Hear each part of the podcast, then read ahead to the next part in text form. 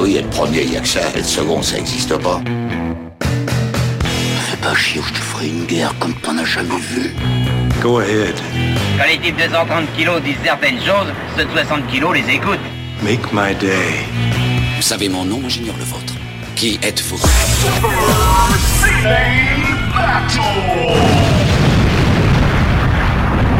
Le second, c'est un con.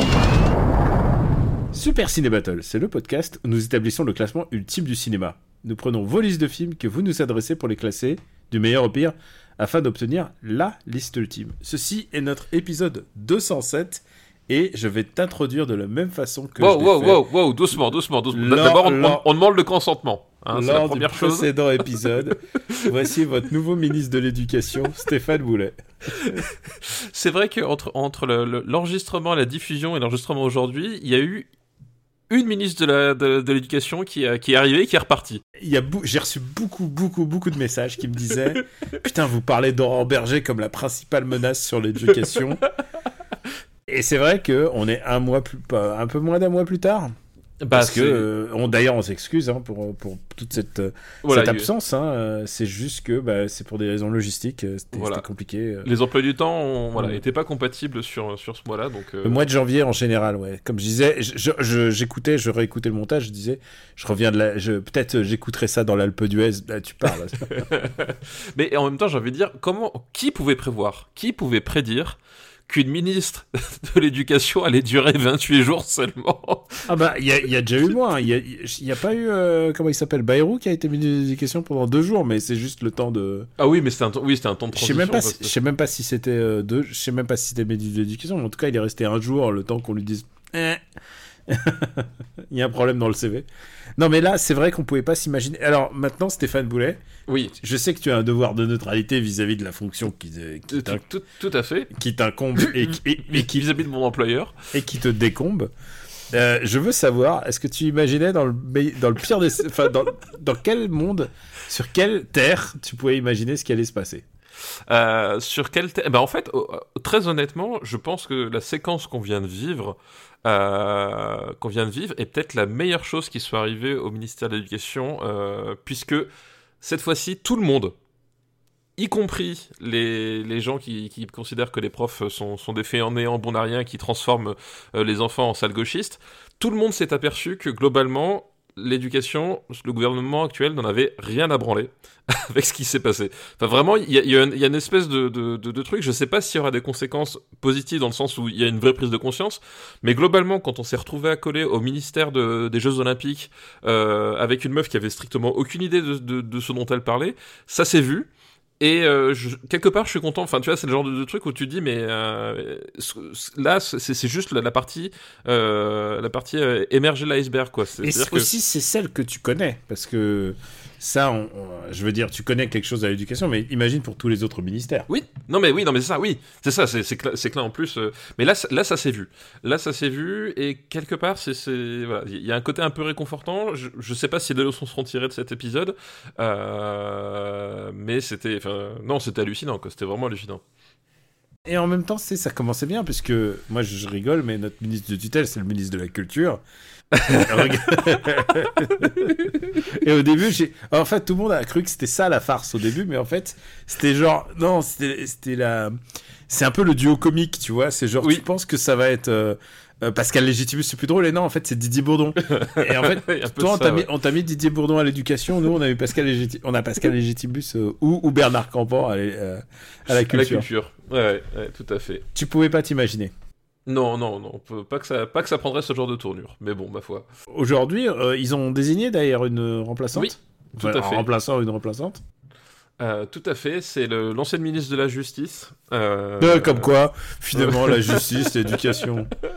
Alors, c'est ce que ce que je disais, c'est que donc euh, Ni- Ni- Nicole Belloubet, puisque c'est d'elle dont, dont on parle, a, à minima, à minica, même Nicole Belloubet a exercé des fonctions dans le dans l'éducation nationale. Bon, alors elle, elle était elle était rectrice et elle vient de d'études de droit, donc voilà, elle, elle a jamais véritablement enseigné ou en tout cas elle a enseigné que en que en enseignement l'enseignement supérieur, mais à minima, elle a, elle a quand même fait des, des, des, détours par le, par le rectorat, et elle avait démissionné à l'époque pour protester contre le, les suppressions de postes des enseignants. Donc maintenant, on va voir si l'épreuve du temps euh, voilà, conserve les, les, les, les, convictions. Je suis vraiment pas certain. Si, comme on dit pudiquement, elle a géchant. Voilà, la géchant. Mais en tout cas, le, le, moi, le positif que je veux voir là-dessus, c'est que déjà, elle est, elle, elle, est quand même, a priori, comme beaucoup plus qualifiée que, que, Castera, euh, même si elle avait eu des casseroles et tout. Et quand même, a priori, le, la philosophie qui été, qui la sienne euh, est plutôt à contresens de ce que. Enfin. Euh, et, pas forcément compatible de base avec Gabriel. Donc peut-être qu'il y aura un ministère qui va peut-être se piloter réellement pour sa mission au lieu de, de, de, de juste faire euh, d'être là. Un, voilà, c'est vraiment un, vieux, un, vœu, un vœu pieux que je fais. Hein, Toi, mais, tu dis euh... ça parce que t'es pas le ministère de l'éducation, de le ministère de la culture. Oui, non, c'est ça, voilà, exactement. parce bon. que personne ne se fait aucun doute au ministère de la culture que c'est les directeurs de cabinet qui pilotent. Ah oui, non, mais le ministère, ah oui, de la culture, enfin, non, mais clairement, ils, ils, ils ont, ils, ils, ont, enfin, c'est une villégiature hein, pour euh, Rachida Dati. C'est genre, elle s'emmerdait, euh, voilà, c'est, c'est, c'est clairement, c'est ça, quoi. Il fallait l'occuper. Mais je pense aussi, c'est aussi la capacité d'avoir des dossiers, en fait. Je pense qu'elle elle doit avoir des doses euh, incroyables sur tout le monde. Tu sais, c'est toujours elle qui sème la merde. Tu sais, les, oui, les... oui, tout à fait, pour moi, le meilleur Rachida Dati, c'est les SMS qu'elle envoyait à Brice Sortefeu et, et en, les tra... en le traitant de sale raciste et tout. C'est vraiment son best-of, en fait. Euh, complètement. Si tu me parles d'un accomplissement politique, je pense que c'est ça, son meilleur. Pour ceux qui prennent cet épisode en cours de route, euh, tous les épisodes évidemment de Super Ciné Battle ne commencent pas forcément par de la politique parce que, rappelons-le, pas de politique dans ce podcast. Oh, merci, voilà. merci. Alors, puisque tu es, es, tellement euh, raccord, on va juste te présenter pour la première fois. Imaginons que c'est le votre 207e, c'est le premier. Ceci est Stéphane Boulet, directeur de son État. C'est ça. Mais pas de, de, pas d'un État, mais directeur, statut directeur, bien sûr. oui, j'ai pas encore fait sédition avec la République. non, c'est pas le but de la, c'est pas le but de la manœuvre. pas encore. Et euh, moi, Daniel Andreev. Donc, euh, vous pouvez nous retrouver sur les réseaux respectifs. Euh, sous toi, sous, sous pseudo Vénère Herzog maintenant. C'est ça, tout à fait. Et moi, sous Camille Robotics. Et on fait deux, trois. on fait. moi, je fais Mimasen Turbo avec, avec d'autres Gugus. Mais bon. Mais, mais moins intéressant. Bah, c'est pas, pas, voilà, pas, du cinéma, c'est pas du cinéma. C'est ça. Et, euh, et toi, tu fais parfois Afterhead, Growlcast et, euh, et d'autres d'autres choses. On est en train de. Ce qui était assez rigolo, c'est qu'on avait toute la liste des films qu'on avait oublié de classer dans les 30 films de blockbuster. oui, on a, en fait, il y en avait plein. il y en avait vraiment genre ah merde putain Mario. on a oublié quelque chose. Je pense qu'on devrait faire un patch. On devrait faire un patch pour le coller, mais effectivement. Euh, reportez-vous à l'épisode d'After Eight si vous voulez avoir euh, de, plus plus de détails sur le classement définitif des blockbusters de l'été. Voilà, et, tout à fait. Et là, on est dans Super Ciné Battle, on couvre les années 2010, c'est euh, bah, nos Elle années. Et tu sais quoi, on va avoir des films aujourd'hui de... Deux... Je pense qu'on va faire découvrir des films de 2019. Et 2019, mine de rien, c'est des films qui ont 5 ans déjà. Oui, c'est bah, ça, c'est ça, exactement. Euh, on est à 2200 jours à ce qu'on puisse classer le dernier film que je viens de voir, à savoir Opération Portugal 2. ah, punaise. Ma journée placée sous le signe de l'humour avec Le Quentin Dupieux et Opération Portugal 2. Ah oui, bah voilà. Le... J'ai plus rigolé au deuxième. Ah, bah c'est parce que le racisme du premier opus m'a déjà préparé. C'était plus une surprise, tu vois. C'est ça, voilà, ton, ton, esprit, ton, esprit, était suffisamment ouvert. Oui, voilà, exactement. C'était, il suffit de se détendre, les chakras. Je tiens à. Alors, un épisode sur dix, j'y arrive, mais je tiens à remercier tous les patriotes. Oui, bravo, merci à eux, effectivement, on y a pensé. un épisode sur 10, on arrive à le dire au début, merci à patreon.com slash RPU. C'est tout ça qui, peut, qui peut alimenter ce podcast, le permettre d'exister et aussi euh, d'alimenter nos, nos, recommandations culturelles, puisque je me doute, à, fait. à, la fin, tu vas encore avoir un jeu de société euh, super machin. Il est ça. possible, il est possible. Voilà. Et, euh, et, puis, euh, et puis, oui, restez jusqu'au bout. Si c'est votre première fois, on a aussi des recommandations. Et on dit des trucs parfois rigolos. Euh, euh, vers la fin, mais pas au milieu. Hein. Attention, pas non, au milieu. Pas au milieu. Voilà, au voilà, milieu, voilà. c'est très, très, on est très, très sérieux. Et attention, on, on, le, le, mot parfois est vraiment important. On, on ne, ne, garantit rien. Voilà. ah oui, on, ne sait pas. Euh, je rappelle on encore pas de quoi le on va parler en fait. Steph ne sait pas de quoi on va parler. Exactement. Et puis, tu, le seule chose que tu sais, c'est ce que euh, c'est les instructions pour nous faire parvenir des listes. Et vas-y, c'est ton moment. Pour nous faire parvenir des listes. C'est trois films par liste, euh, de préférence avec un petit titre ou une, petite thématique un peu rigolote pour vous sortir du lot. Euh, vous les envoyez à notre adresse supercinébattle.gmail.com. Euh, Daniel les reçoit et il fait sa petite sélection et puis, et puis nous voilà enregistrés après. Et deuxième chose que je vais te demander, c'est un peu le topo de ce qui s'est passé à l'épisode précédent.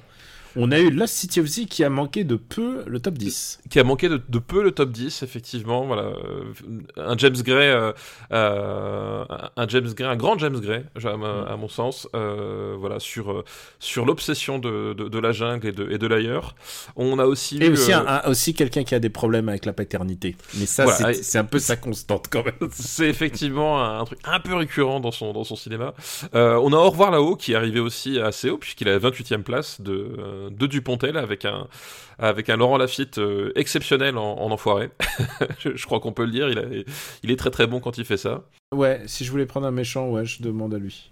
Effectivement. euh, euh, Et c'est il- un des rares films français aussi haut classé hein, dans cette euh, décennie. Ouais, ouais, dans, ce- dans cette année 2010. Pour l'instant, pour l'instant, mais pour, parce pour que- ouais, tout à Parce fait. que les gens nous ont pas encore donné tous les Philippe Lachaud, euh, tous les... Finesse. Euh, tu sais ce qui est, je trouve, assez rep- bien représenté, parce qu'avant, on va dire que les années 2000, c'est vraiment le ciné coréen. Oui, ouais, complètement, ouais. À 90, on va dire que c'est le japonais qui trust, mais 2000, c'est le coréen. Je trouve que dans les 2010, c'est c'est l'Espagne quand même qui est. Ah bah, L'Espagne a réussi à accrocher la deuxième place avec El Reino. Euh, Neuvième avec euh, la Piel qui habito. Ouais, on, a, tout à fait. on a que Dieu nous pardonne 21e. 21e, Enfin ouais. vraiment, euh, c'est genre le cinéma espagnol. Tu sens qu'il y a un truc de de néo movida. N'ayons pas peur des mots. Tout à fait, tout à fait.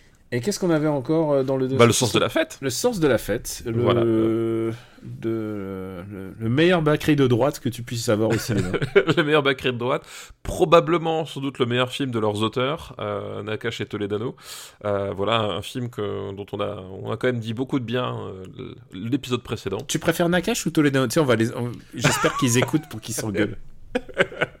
tu, tu sais, que- tu sais que la, la- la blague, c'est qu'on on a, parti, on, a, on, on a partagé un, un, un, un- comment s'appelle, une pastille vidéo avec Nakash et Toledano. Ah ouais? Ah bah Bah oui, oui. évidemment, nous étions dans le documentaire. Voilà, quand, euh, quand, euh, quand euh, Canal avait, proposé un- un- une sélection de films autour des trains, euh, on, on nous avait demandé de- d'intervenir, donc on, a parlé de notre amour des, des trains et du, et du train au cinéma. Et dans les autres invités, il y avait aussi Nakash et Toledano, donc c'est voilà, c'est- pas forcément le même standing, on va dire, mais voilà, on, a ça en commun. Il y en a qui, il y en a qui savent réaliser et les autres qui font intouchable. Voilà, c'est quel bâtard. Bon, c'est une blague, mais euh, en plus je dis ça, t'as pas touché à une caméra depuis un an là, facile. Ah, moi, j'ai pas touché une caméra, b- même depuis deux ans en fait. Deux ans. Ouais, je crois que. Mais est-ce que tu bah, la- penses que t'as encore ça en toi? Euh, possiblement, possiblement, effectivement, euh, mais euh, voilà, l'appareil photo encore, mais le- la, la caméra, c'est vrai que ouais, ça, doit, ouais, ça doit faire 2-3 ans facile. Tu peux pas laisser le monde de la réalisation juste à Uber. Il faut que tu reviennes. faut que tu Bah, relèves le défi. C'est je- Creed si tu veux. c'est ça, ouais, je- je- j'aimerais bien. Bah, je- j'ai- c'est c'est un peu ce que j'avais fait quand, euh, quand j'étais revenu pour, euh, pour euh, filmer les. Le, le- ah, comment s'appelle La Gamescom euh, euh, avec Gamecult, quand Gamecult était encore Gamecult.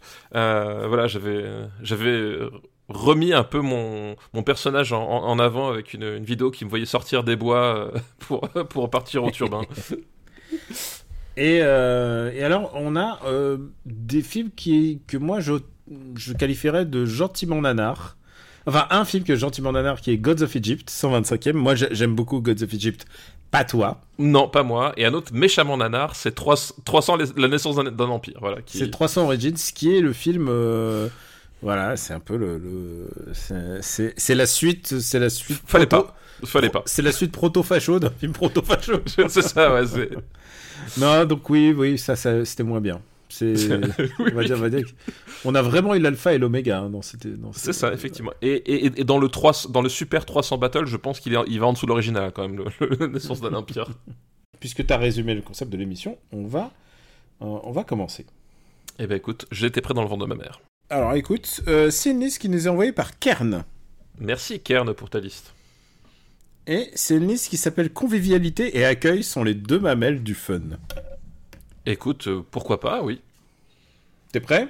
Bah j'étais prêt dans le ventre de ma mère, je l'ai déjà dit avant. Euh, Faut suivre. le premier, le, ouais, c'est vrai, le premier film, le premier film dans la liste, et je peux te dire, je prends les, deux, les devoirs de vacances tout de suite. C'est un Ah. film qui s'appelle The, End- The Endless. Est-ce que tu as vu The Endless? Oui, je l'ai vu. Ah bon bah écoute, ça va être le premier truc que je vais regarder juste pour te, juste pour t'emmerder parce que je fais les devoirs de vacances. Film, euh, film de, de science-fiction, low sci- sci- sci-fi, on va dire, euh, indépendant. C'est Euh. sans effets spéciaux, sans... ouais. Un, petit, un, un petit peu d'effets spéciaux, mais c'est pas. Enfin. voilà, c'est c'est de la SF à bas bruit. Voilà, j'en dirai pas plus, je te laisserai découvrir. Et juste pour avoir une indication, tu as aimé plutôt? J'ai trouvé ça, j'ai trouvé ça pas mal. Euh, D'accord. J'ai trouvé ça pas mal, de- de- des défauts, mais je trouvais ça intéressant. Euh, Avant qu'on continue, t'as pas fait de devoirs de vacances hein, parce que Ah non, je me souviens, je souviens qu'il y avait quand même Rémi sans famille et l'écume des jours qui t'avait. non, non, j'ai- pas fait de devoir de vacances là pour le moment. D'accord, écoute, c'était pour ça. Bon bah écoute, Endless pour une fois, c'est moi qui. Donc c'est un film de SF avec des, des soucoupes volantes, si j'en comprends. Et ouais, c'est ça, t'as tout compris. vu le thématique, je comprends. Euh, je comprends, je comprends euh, pourquoi il est là. C'est convivialité et accueil sont les deux mamelles du fun. Deuxième film de cette liste, c'est un film de Philippe de, de Chauvron qui s'appelle À bras ouverts. Oh punaise oh, oh, le traquenard quoi. Est-ce- que tu l'as vu? Mais tu sais bien que je l'ai vu. Tu sais, tu sais bien que je l'ai Ah, vu. tu l'as sais- vu Mais oui, mais oui. Quand tu m'as demandé de préparer ta- cette vidéo sur clavier là. euh, Ah mais donc tu as vu, mais j'avais, j'y pensais. je- honnêtement, je pensais pas qu'on commencerait. je commencerais pas. Alors je ne serais jamais douté qu'on commencerait sur bras ouverts. Un film qui a très mal vieilli.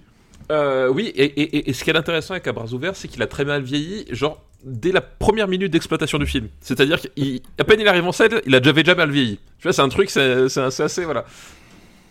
Ah ouais, alors faut, faut le remettre dans son contexte. C'est un film donc de de Philippe de Chauvron. Alors Philippe de Chauvron depuis pas depuis quand même quelques années, il s'évertue à essayer de faire le film un peu genre euh, rigoler un peu avec la droite, mais avec la droite euh, Christian Clavier, c'est-à-dire évidemment c'est à lui qu'on doit qu'est-ce qu'on a fait au bon Dieu, euh, qu'est-ce qu'on a encore fait au bon Dieu, qu'est-ce qu'on a tous fait au bon Dieu.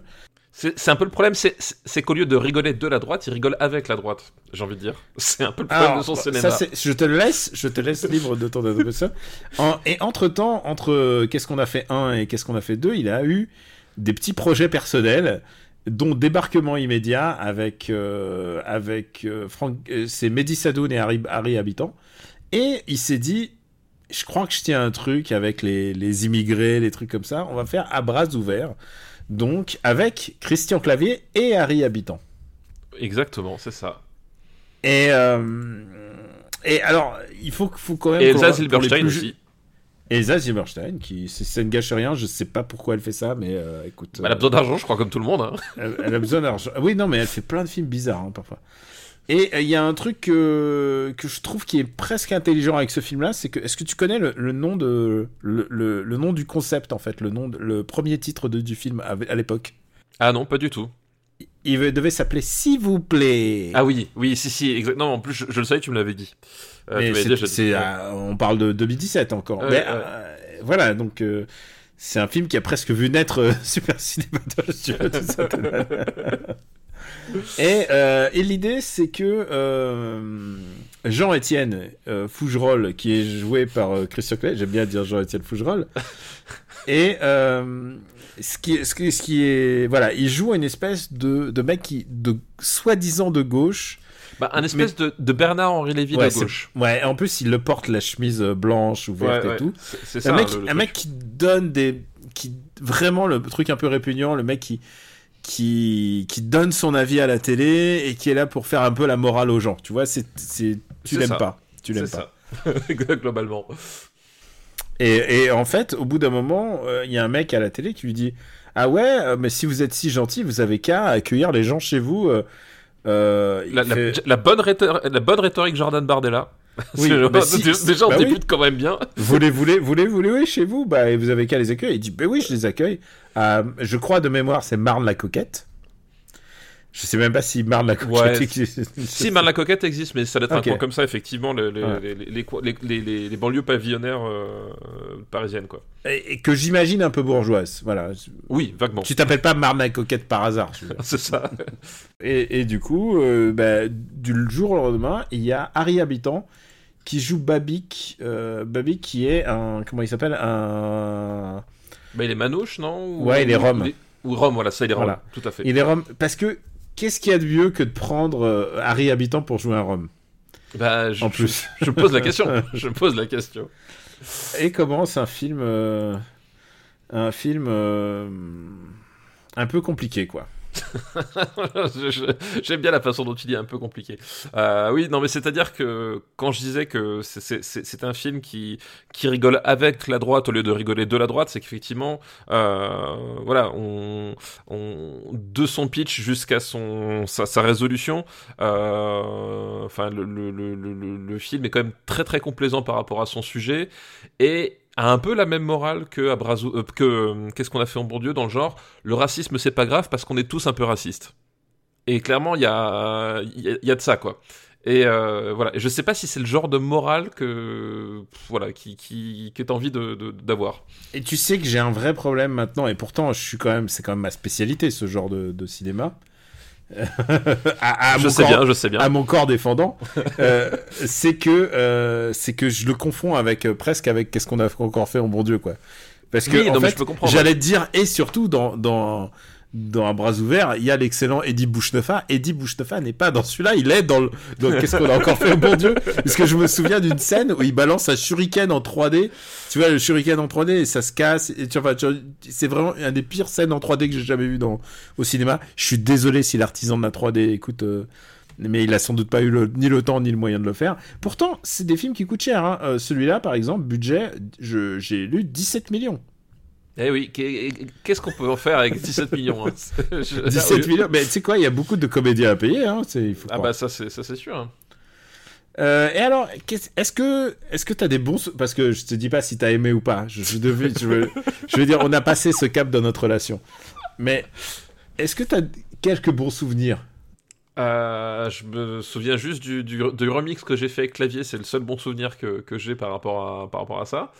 Euh, non, enfin, c'est, c'est, en plus, euh, enfin, c'est, vraiment la totale, c'est-à-dire qu'effectivement, le, le, le, le, le, le su- le sujet de, de, de, l'hypocrisie euh, bourgeoise euh, et du racisme, où en fait, finalement, on dit que euh, aucune n'est grave parce que c'est comme ça que le monde fonctionne et puis, puis on doit l'accepter, donc c'est, genre, tu fais, ok, c'est super comme faible social.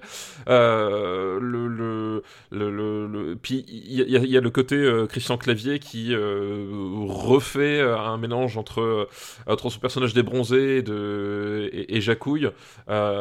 Au bout d'un moment, j'en pouvais plus. C'est-à-dire que vraiment, il y, a- ce côté euh, Jérôme des bronzés. qu'on- Qu'est-ce que serait Jérôme des bronzés si euh, euh, s'il avait tourné euh, s'il avait tourné comme comme ça en fait? Enfin, y a euh, et tout est vraiment en pilote automatique. C'est euh, c'est outré en permanence. C'est vraiment un film en plus. Enfin, c'est de l'humour euh, excessif, outré. Enfin, c'est euh, un film qui te gueule de dessus dans l'espoir que tu que tu rigoles au bout d'un moment. c'est assez insupportable. Et en plus, il faut que je dise, autant je trouve que Christian Clavier joue bien le, le bourge de droite, répugnant, parce qu'il y prend plaisir. hein. Clairement, il y prend plaisir. Il, y a, Ah il bah pourrait, oui. il pourrait oui, le faire oui. gratuitement, hein, faut, le, faut le dire. mais, comme il est de droite, il le fait pas gratuitement. mais Harry Habitant, c'est pas possible. Ah bah non, c'est. Et attention, je parle pas de Larry Habitant euh, qui a défié, parce que tu es au courant de, de ce qui s'est passé. euh, de- Oui, tout à fait. Voilà. bon, il paraît qu'il, enfin, il a été rela- re- évidemment, évidemment, il a été relaxé. Et c'est bon, évidemment, j'ai envie de te dire. Mais, Mais, mais euh, tu vois, à, à réhabitant dans, dans ce film-là, et je pense que c'est la façon dont euh, Philippe de Chauvron l'a dirigé, c'est typiquement un mec qui a regardé Borat et qui a qui n'a pas compris que Borat euh, était une satire. Tu vois ce que je veux dire? Ah, dans- tu dans ce- crois qu'il se dit, Ah ah, oui, je vais- je- il dit que Borat, euh, ça existe, quoi. Voilà, il, il se dit quelque, quelque part Borat, euh, c'est pas faux. Voilà, et, et je, et, je, et vraiment, je trouve qu'il le joue exactement comme ça, ce qui, ce qui rend le film assez insupportable. Euh, je peux, je l'entends. Moi, je vais te dire, alors évidemment, il y a des gens qui vont regarder ce film après ce que je vais raconter, en se disant, ah putain, il y a la super scène drôle et tout. Moi, il y a une scène qui m'a marqué dans ce film. Et parfois, il faut s'accrocher à un bon souvenir dans ces, dans ces films parce que parfois, ils sont vraiment, ils sont pas, ils sont pas bien. Hein. Faut, faut, faut, le dire, c'est pas, c'est pas du bon. non mais ne, ne, venez pas me voir en disant t'as dit que c'était bien. Non non, c'est du mauvais cinéma. Il y a pas de doute là-dessus. Mais il y a une scène vraiment géniale. En fait, j'aime bien les scènes où Clavier, on sent qu'il se relâche un peu et qu'il devient, redevient un peu un comédien qui joue et qui prend plaisir à ça. Et il y a une scène qui m'a marqué c'est la scène où son fils va, euh, parce qu'il a un fils, il va commencer à sortir avec la fille des Roms. Oui, bah oui, évidemment. Et il y a une scène où il est, une scène évidemment où c'est bah c'est explicite quoi. Ils ont ils ont couché ensemble, euh, tu vois, c'est genre la scène au petit matin, ils dorment ensemble quoi. Et là, euh, ça reste quand même chez lui. Là, il y a Christian Clavier qui rentre dans leur chambre. Il y a la fille qui dort, il y a le fils qui dort et qui se réveille. Et il y a Christian Clavier qui s'assoit à côté de lui, mais genre sur le lit. Genre, c'est presque, tu sens les effluves du cul, quoi, qui, qui, qui ont émané le truc. Et là, il y a Christian Clavier qui commence à lui faire, oh, moi, quand j'étais jeune, mais genre, avec l'air de dire, moi, putain, qu'est-ce que, qu'est-ce que j'ai niqué, tu vois? Et le moment où il fait ça, c'est tellement du clavier que là, c'est vraiment le micro-moment que je reprends de, d'agréable dans ce film-là. Voilà. Mais sinon, à part ça, c'est de la merde. Hein. mais vraiment le clavier qui est là, qui regarde son fils et qui, genre, qui voit, qui voit, genre, qui se voit lui-même en fait, tu vois, il se voit lui-même là-dedans, il se dit, ah, j'étais comme toi, fiston, qu'est-ce que je pouvais ken? Je, je trouve, je trouve euh, merveilleux quand il fait ça. Le problème, c'est que le reste du temps, euh, c'est, euh, c'est pas très, c'est pas fun, quoi. C'est même, c'est pas fun. Bah, c'est pas, c'est pas, c'est pas, c'est pas, c'est pas, c'est pas drôle. Euh, ça dure pas longtemps, mais c'est quand même assez poussif. Euh, c'est, enfin, la, mise en scène, enfin, ça, ressemble à un, épisode de n'importe quelle euh, série sur TF1. Enfin, voilà, c'est, enfin, vraiment, c'est, c'est du travail dégueulasse, quoi. Ouais, mais écoute, euh, tu sais quoi, quand on te paye que 17, quand on te file que 17 millions, voilà ce que t'auras. Quoi. Bah oui, oui, voilà. Je, quand, quand, quand, on, que, voilà, il y, en a qui font Godzilla minus one avec moins de budget que ça. Ben voilà, nous on fait un bras ouvert. Alors, on va le classer. Je pensais pas qu'on classerait à bras ouverts, mais tu vois comme quoi. Bah tu vois, mais, c'est bien d'évacuer les, les, traumatismes comme ça. Ouais, on va tout de suite, on va tout de suite en bas. Oui, je pense. La, la vraie question, c'est par rapport à Taxi 5. Oh non, non, c'est mieux que Taxi 5. Euh... C'est mieux que Taxi 5. Tu, tu, tu, vois, tu vois le genre de débat qu'on est en train d'avoir. Non, mais la question c'est est-ce que c'est mieux que Qu'est-ce qu'on a fait au bon Dieu T'as vu le deuxième ou le troisième? Non, j'ai pas vu le deuxième. Euh, alors, je trouve Qu'est-ce qu'on a fait au bon Dieu plus drôle, honnêtement. Je trouve plus euh, drôle et je trouve que le fait qu'il y ait des. Enfin. Parce qu'il joue un mec de droite un peu différent dans Qu'est-ce qu'on a fait au bon Dieu Il joue un mec qui pense qu'il est le général de Gaulle. Oui, non, mais c'est-à-dire que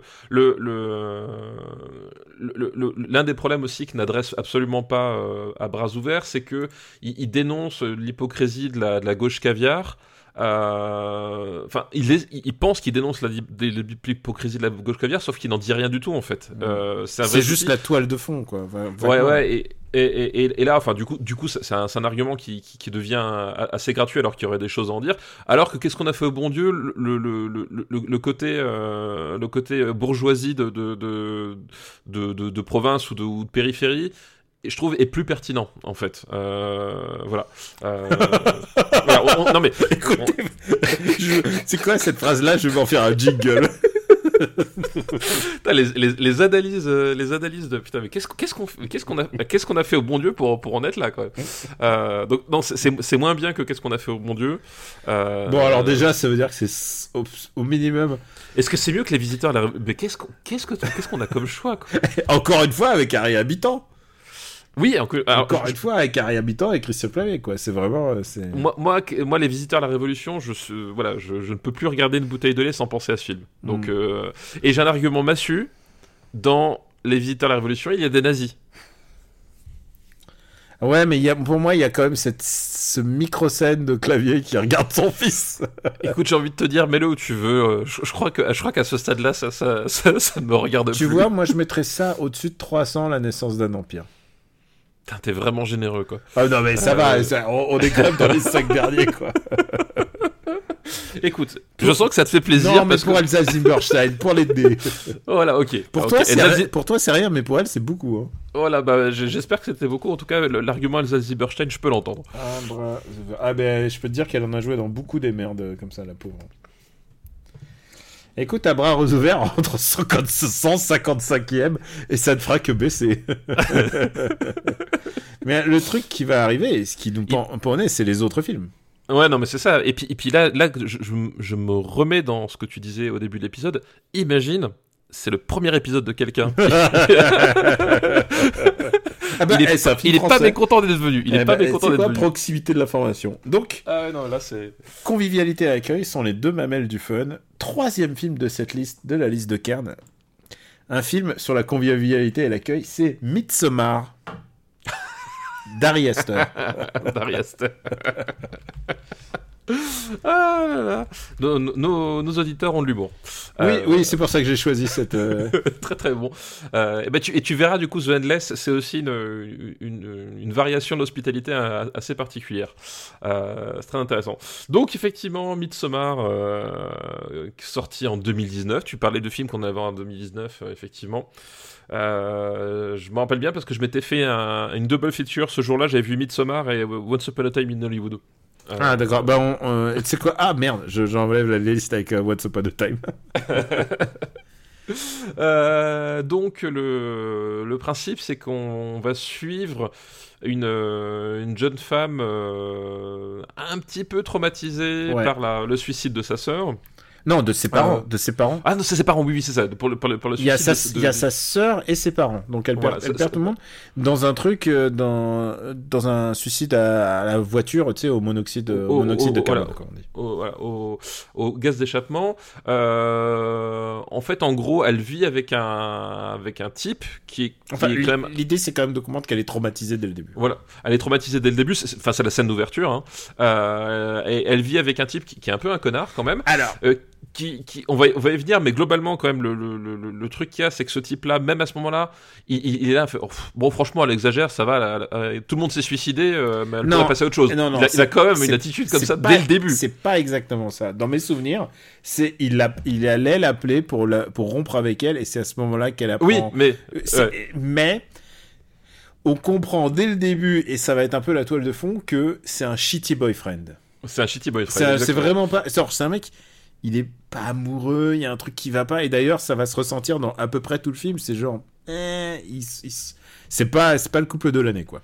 Voilà, bon. Et donc, du coup, elle est avec ce type-là, et euh, en tout cas, lui, c'est sûr, elle, je sais plus, mais lui, c'est sûr, il fait des, des études en, en ethnologie, euh, et ils sont toute une bande de, de potes dans ce, dans ce truc-là, et parmi la bande de potes, il y en a un qui est originaire de Suède et qui leur dit, ben, euh, venez avec moi à la, à la fête du Midsommar, donc le, le Midsommar, le, le solstice, euh, le solstice d'été, euh, dans mon village natal, c'est un truc un peu particulier, ça, vous allez kiffer, parce que justement, ils font des études en ethnologie, voilà. Et donc ils partent tous. euh, donc ils sont, dans mon souvenir, ils sont 6 je crois, c'est ça? 5 Euh, ou 6, je sais cinq plus. ou six, ouais. Et en fait, a- c'est lui qui y va avec ses potes, et finalement, il lui dit Bon, bah, tu viens avec nous, quoi. Voilà, c'est ça, exactement. Il est, il, est, il, est, il, est, il est boyfriend, mais il est un peu shitty, mais en même temps, il se dit Ah, quand même, je, je peux pas la laisser toute seule, quoi. Il y a un peu de ça. Il y a, il y a- il y a un- peu de ça effectivement. Et donc ils partent et donc euh, bah, ils arrivent dans ce dans ce village euh, dans ce village reculé donc euh, qui est en plus je crois assez haut dans le dans le nord de de, de, de la de la Suède. Je, je crois que c'est la Suède dans mon souvenir. Ouais. Mais, de la Suède et donc ils vont euh, ben, découvrir les coutumes locales.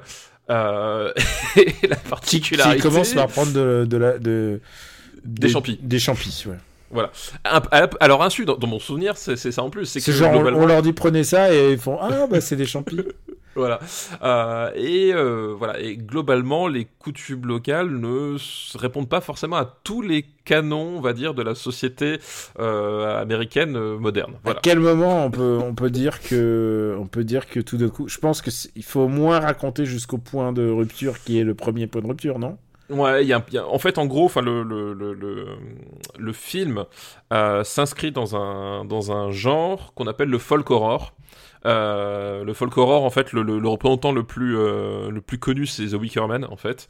Euh, voilà, donc si vous voyez un peu ce que ce que c'est The Wicker Man, mais donc pas perdu en, en, Écosse ou en Irlande, je sais plus où est-ce que c'était exactement, mais transposé, transposé en, en Suède, voilà, c'est un peu le même genre de truc, c'est-à-dire qu'on va avoir des personnages proches de nous en termes de, de fonctionnement de société, d'habitude, de repères, qui vont être euh, se retrouver confrontés à une organisation de société un peu différente, un peu païenne. et quand je dis païenne, c'est pas uniquement parce qu'il ne, ne croit pas en Jésus-Christ, notre, notre, sauveur, comme dirait, comme dirait l'autre, euh, mais c'est parce que voilà, on, a certains rites païens euh, qu'on qu qu pourrait, d'aucuns jugeraient tirés d'un autre âge. Ouais, sur le, sur les manières de, sur les manières de s'adresser aux hommes et aux femmes. Les on va dire les, la communion la communion euh, sexuelle qu'on puisse qu'on peut avoir avec la communion sexuelle le, le, la façon de, de parce que en Suède aussi il faut le savoir on n'est pas les seuls en France en Suède il y a des problèmes de retraite et en Suède, on a une façon de gérer les retraites un peu particulière dans Midsommar. Voilà. J'ai envie de dire, si, si, vous voulez, si vous voulez savoir tu, ce que c'est. Tu vas jusqu'au bout ou tu. Non, tu. Ouais. Non, non, j'ai juste. Voilà, si vous voulez savoir ce que c'est que qu'une réforme des retraites euh, à la suédoise, bah, regardez Midsommar avant de dire de me dire ce que, ce que t'en penses ou pas, il y a plein il y a plein de super bons acteurs dans ce film. Ah bah oui, oui bien sûr. Il y a plein de super bons acteurs et surtout qui vont devenir connus ou plus ou moins des têtes connues au fur et à mesure des années. Évidemment, il y a Florence Pugh. Voilà, qui est la, la, la, le personnage principal en fait. Qui est la, la, pauvre, la pauvre victime du drame et qui finalement bah, les accompagne bon an mal an. Il y a Jack Raynor qui joue le shitty boyfriend et il est alors, il est shitty. C'est, il est shitty, quand même. Je pense que c'est un de mes shitty boyfriends préférés du, au cinéma. Non, mais vraiment, il est. Il est. Tu sais quoi? C'est pas complètement un mauvais bougre. C'est pas un bon bougre non plus. Mais il est suffisamment. Il est suffisamment. cracra pour être shitty, quoi. Tu vois, il est genre. Il est juste assez pour que tu te dises c'est pas un mec bien. Oui, c'est ça. Ouais, tout à fait. C'est, pas un mec bien. C'est pas un mec bien, mais il est. Ça veut pas dire qu'il mérite la mort, hein. Mais. oui, c'est ça. C'est... C'est... Mais, euh... mais, mais, c'est pas un mec bien. Il euh, y a Will Poulter. Il y a Will Poulter que j'adore. Will je, Poulter, extraordinaire comédien. Ouais, tout à fait. Qu'on a... Est-ce qu'on en a parlé dans pour moi, un peu, son, c'est Detroit, un peu le, le film. Bah, complètement. Enfin, Après, on l'a vu dans, dans, plein d'autres films, mais Detroit, c'est vraiment son. Bah, les, beaucoup de gens doivent sans doute le connaître euh, par rapport à, au Guardians. monde de Narnia. Euh, non, le monde de Narnia, vu qu'il jouait un, un, des, des, un des protagonistes dans le monde je de, ne connais de Narnia. Pas le monde de Narnia, je suis désolé. C'est, c'est pas très très bien, et puis en plus, il, il était vraiment jeune. Mm. Euh, mais si jamais vous devez découvrir Will Poulter, euh, Detroit. Detroit, il est, il est incroyable dedans. Il, il, va pas vous faire aimer la police. En plus, on, on, a, on avait parlé de Detroit, je crois qu'on l'a déjà classé. Detroit, en fait. je crois, est classé, ouais. Euh, mais ouais, Detroit, de... c'est un film de quelle année ça? C'est un film, c'est un 2017, donc. Donc, euh... attends, on va chercher où est Detroit. C'est pas très compliqué. Ah, attends, on a, on a pas classé Detroit? Ouais, moi j'étais sûr qu'on en avait parlé. J'étais persuadé qu'on a classé Detroit. Alors, est-ce est qu'on en avait parlé en reco en fait? C'est peut-être ça. Je pense que c'est en reco. Et au fur et ouais. à mesure, parce que c'est un film qui quand même nous a marqué. Euh, au même titre que je dirais Midsommar à, à, à un échelle ah, différente. Ouais. Et il euh, y a aussi euh, William Jackson Harper, qui est que vous connaissez forcément parce que il est très connu pour avoir joué le rôle de Shidi dans dans la série qui s'appelait The Good Place. Oui, c'est vrai, exact. Et, euh, et, et, tous ces mecs ont fini par jouer à un moment ou à un autre dans, dans le monde Marvel ou dans le monde, euh, dans le monde DC. Ou dans, par exemple, euh, Will Poulter, il fait Warlock. Il fait Warlock. Le mec, Shidi, on le voit dans Ant-Man. Enfin, vraiment, dans le dernier. Et Florence Pugh, bah, elle, fait la, la sœur de, de Black Widow. Littéralement, elle fait la sœur de Black Widow. Elle fait White Widow. C'est vraiment, c'est plein. De... Ils sont tous bien, les comédiens. Ouais, tout à fait. Toi, Stéphane, comment tu t'adresses à Midsommar? Alors, Midsommar, donc euh, un film d'Ari Aster, je crois que c'est le premier Ari Aster qu'on qu fait. Ouais. Est-ce qu'on, est ouais, donc. Bah, en euh, même temps, il euh, y en a que deux dans cette décennie. Hein. Oui, oui, mais on, on aurait pu parler euh, d'hérédité. voilà, c'est un, un, cinéaste assez, assez singulier. Il fait.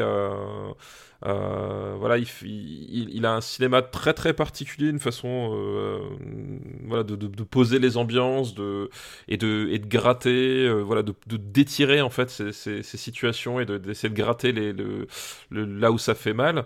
Euh, je trouve que c'est un film assez hallucinant en termes de, mise en scène. Euh, voilà, je, le, la, la, la, façon dont, dont, dont, il amène les choses, dont il fait monter les, les choses. Euh, voilà, le, le, le fait de faire un folk horror qui se passe, bah, pour le coup, exclusivement de jour. Parce que c'est ça, c'est ça, c'est exactement le truc qui m'a marqué dans ce film. C'est la particularité, c'est que on est au solstice, euh, on est au solstice d'été.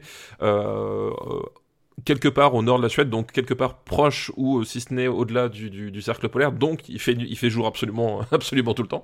Euh, voilà, et il arrive à tirer vraiment le meilleur de ça, c'est-à-dire que euh, tout le temps il est dans le décalage entre ben, le, euh, cette espèce de, d'ambiance bucolique, parce que ils, ouais, ils, sont tous habillés en blanc, euh, il y a des énormes banquets à l'extérieur, il le, il, y a, un soleil éclatant euh, tout le long, et l'espèce de, de, de, truc un peu insidieux qui, qui se trame derrière, dont on sait pas exactement, et je trouve que c'est la plus belle réussite du film, c'est qu'on sait pas exactement par où ça va venir, dans le sens où, euh, entre les coutumes qui sont chelous, le shitty boyfriend qui, est bizarre, et les tensions qui, vont naître entre les, personnages, tu, vois que, globalement ça, ça, va pas, mais ça peut venir vraiment de partout et en fait et tu sais pas sous quelle forme ou comment exactement ça va ça va finir par nous péter au visage. Euh, mais ça finit par nous péter au visage hein, voilà d'une façon assez, assez singulière euh, voilà. Après, moi, le, seul reproche que je pourrais faire, euh, c'est par rapport à son genre en lui-même, c'est-à-dire que le, folk horror, finalement, t'en as très très peu des films de, de folk horror. Euh, et que dans et que connaissant assez bien Wickerman j'étais assez peu surpris par le déroulement du film en fait euh, c'est-à-dire que euh, à partir du moment où tu comprends là où t'es. Voilà, voilà. À partir du moment, voilà, en gros, quand tu arrives à la, à la, fin du premier tiers, à partir du moment où les trucs sont en place et que ça commence à s'enclencher, etc. Je trouve que ça, peut-être, ça, ça, colle peut-être un peu trop au, au, canon du genre. Alors, c'est un, c'est un, un, argument qui, qui est à double tranchant parce qu'effectivement, comme je disais, des films de folk horror, il y en a finalement très peu, et c'est un genre qui est vraiment pas populaire. C'est à dire que globalement enfin euh, c'est pas voilà c'est pas pour rien qu'il y en a très très peu hein, contrairement aux slasher ou des choses comme ça. Euh, donc du coup euh, du coup pour beaucoup de gens je pense que ça a dû être une, une découverte et un choc. Mais moi je trouvais que voilà ça, ça, ça collait peut-être un peu trop au canon du genre. Et comme justement t'as très peu de représentants de ce genre là je trouvais juste un peu dommage de voilà de pas avoir été plus surprenant sur certains aspects voilà, en tout cas, ça c'est mon, ça c'est mon récit, mais je, euh, je considère ça comme un vrai bon film.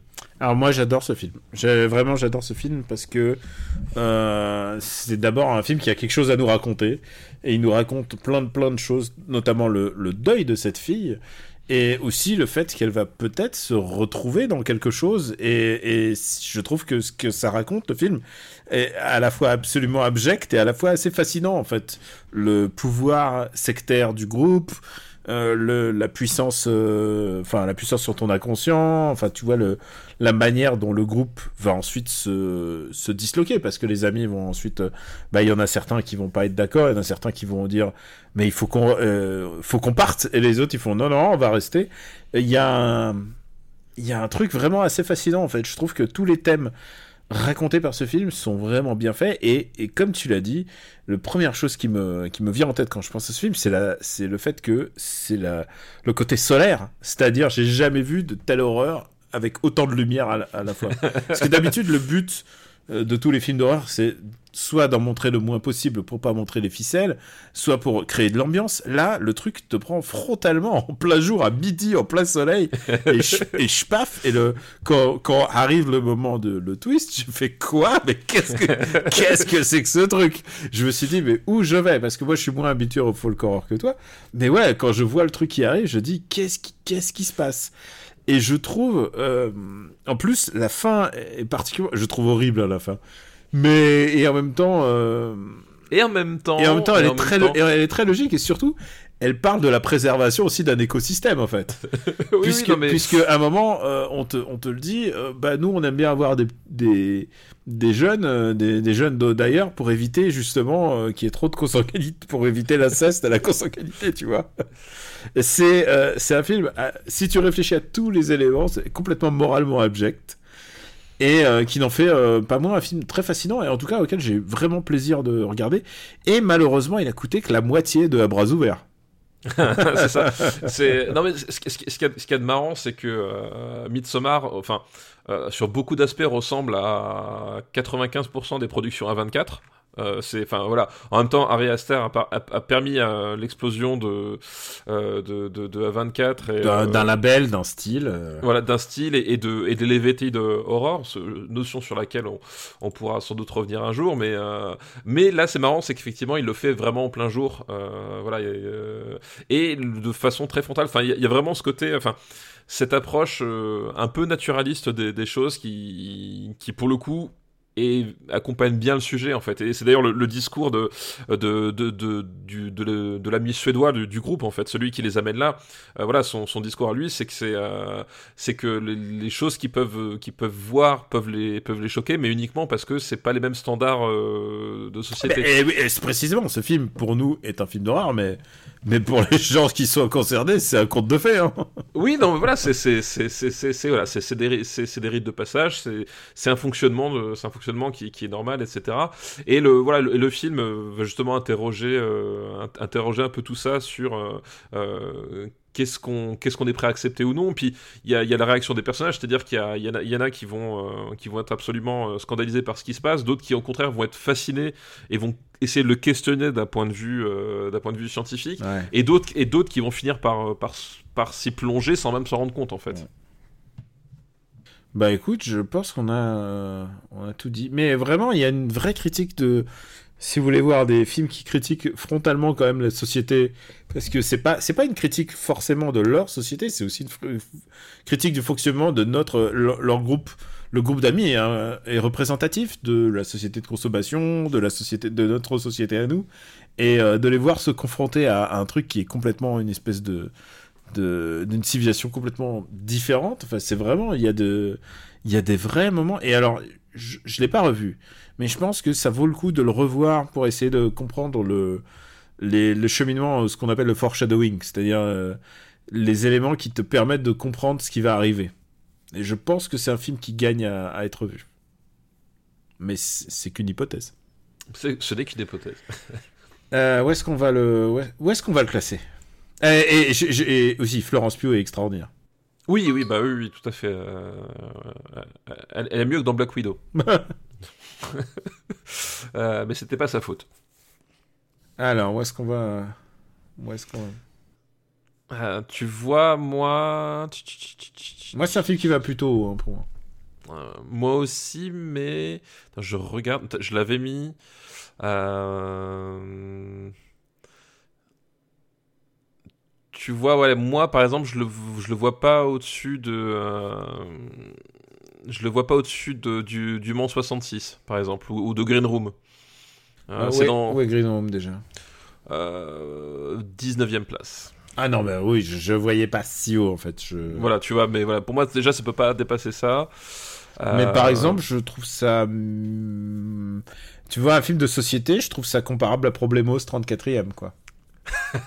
oui, je, peux, je peux voir effectivement. Tu vois le parallèle, Euh, tu vois, tu vois ouais, ouais. Est-ce que, que Midsommar, est-ce que Midsommar, ce serait pas effectivement le, le problémos de Harry Aster Ouais. euh, quelque part? Mais je trouve ça. on- Moi, je pense qu'on est dans les 30 premières. Je pense, je mets. euh, Euh, Ouais, on est, on est pas mal. Ouais, tu vois, je- moi je, je laisserais quand même Prisoners au-dessus en fait. Ok, ça me va. J'allais dire euh, au-dessus de- euh, de Clyde Outlast, mais ouais, au-dessous de, euh, au-dessous de Prisoners?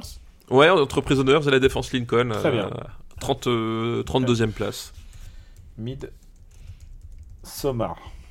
Puis il faut rajouter un truc, c'est quand même c'est un film qui a ses détracteurs. Soit ils aiment pas le style à 24, soit ils aiment pas du tout euh, parce que comment je peux dire une espèce de forme de réappropriation de style parce que le style d'horreur euh, bah il, change et puis il y a des gens qui se le réapproprient et clairement Ari Aster est en train de faire ça et et, je peux comprendre aussi qu'il y a des gens qui n'aiment pas ça quoi. Ouais, je peux comprendre. Bah, après, c'est voilà, c'est- un, film assez particulier et tout. Moi, comme je, comme je disais tout à l'heure, en fait, je, je trouve que son principal défaut, c'est que euh, il est à la fois, je trouve, pas le meilleur représentant de son genre, et à la fois un peu trop dans les canons de son, son propre genre, quoi, qui, qui pour le coup est tellement étroit. Du coup, je me dis, c'est un- un peu, voilà, c'est un peu dommage de de, de de pas élargir plus que ça, quoi. C'est le, le défaut que moi j'y trouverais. Ben ouais, ouais, bien sûr, mais je trouve que déjà il, il fait quand même un, du chouette taf, enfin parce que tous les personnages ont une espèce de profondeur, de, de gravitas, enfin on comprend exactement ce qu'ils font là, alors que le début est quand même assez hardcore, hein, le, la scène de début et tout. Ah oui, la scène de début, ouais. En fait, voilà, mais, mais c'est pareil, c'est-à-dire que, enfin, en tout cas, moi ce que je disais dans le fait que j'étais pas surpris, c'est-à-dire que quand je, je voyais les personnages tels qu'ils étaient présentés, Enfin, assez vite, je, voyais où est-ce que, est-ce que leur destinée allait les emmener, plus ou moins, tu vois ce que je veux dire, quoi. Euh, voilà, moi, c'est, le sentiment que j'ai eu, en tout cas. Euh, mais oui, par contre, ce, qui est intéressant, c'est, cette espèce de, contraste permanent entre le, côté atroce et le côté euh, très ben, solaire, pour le coup, et l'approche très frontale qui, voilà, qui, qui, est déstabilisante et de façon, très, très particulière, quoi. Bah écoute, on va remercier Kern pour sa liste. Merci Kern pour ta liste. Alors, euh, en général, je fais pas ça. Euh, je, je, je, rebondis pas sur une liste euh, sur une autre, mais, mais là, du coup, je, en, en t'écoutant, je me suis dit, tiens, j'ai retrouvé cette liste. En hommage à Rachida Dati. Et, non, pas non. loin, mais c'est. C'est, euh, c'était une liste sur les films réac et je vais, je vais te la lire. et écoute, tu me dis si tu peux. Moi, je peux pas. On pourra pas la faire parce que j'ai pas vu le seul film qu'on n'a pas fait dedans. Ah, d'accord. C'est, euh, sa liste s'appelle les, nom les, nominés pour euh, Je ne vois pas le problème dans ce film. Sont Audrey Danan dans Si j'étais un homme. oui, ok. Elsa Zimmerstein dans Un bras ouvert. Ouais. Et Jean Dujardin dans J'accuse. Et c'est une... Ah, j'ai pas vu J'accuse. C'est une liste de euh, Django Falzar. Bah écoute, je rajoute J'accuse euh, ouais. dans les listes, dans les devoirs de vacances. Mais euh, faut, Soyez pas pressés, s'il vous plaît, soyez pas non, pressés, non, je l'ai non. pas vu non plus. Et... Voilà, pour, pour faire vite sur, sur J'accuse, en fait, euh, moi je, je, je, j'aime énormément le cinéma de Polanski dans les années 70, euh, même 80. Euh, mais le problème, c'est que j'accuse, il sort à un moment donné où c'était, ça devenait compliqué de faire l'autruche, euh, et du coup, j'ai même pas essayé de voilà, moi non. jeter un œil.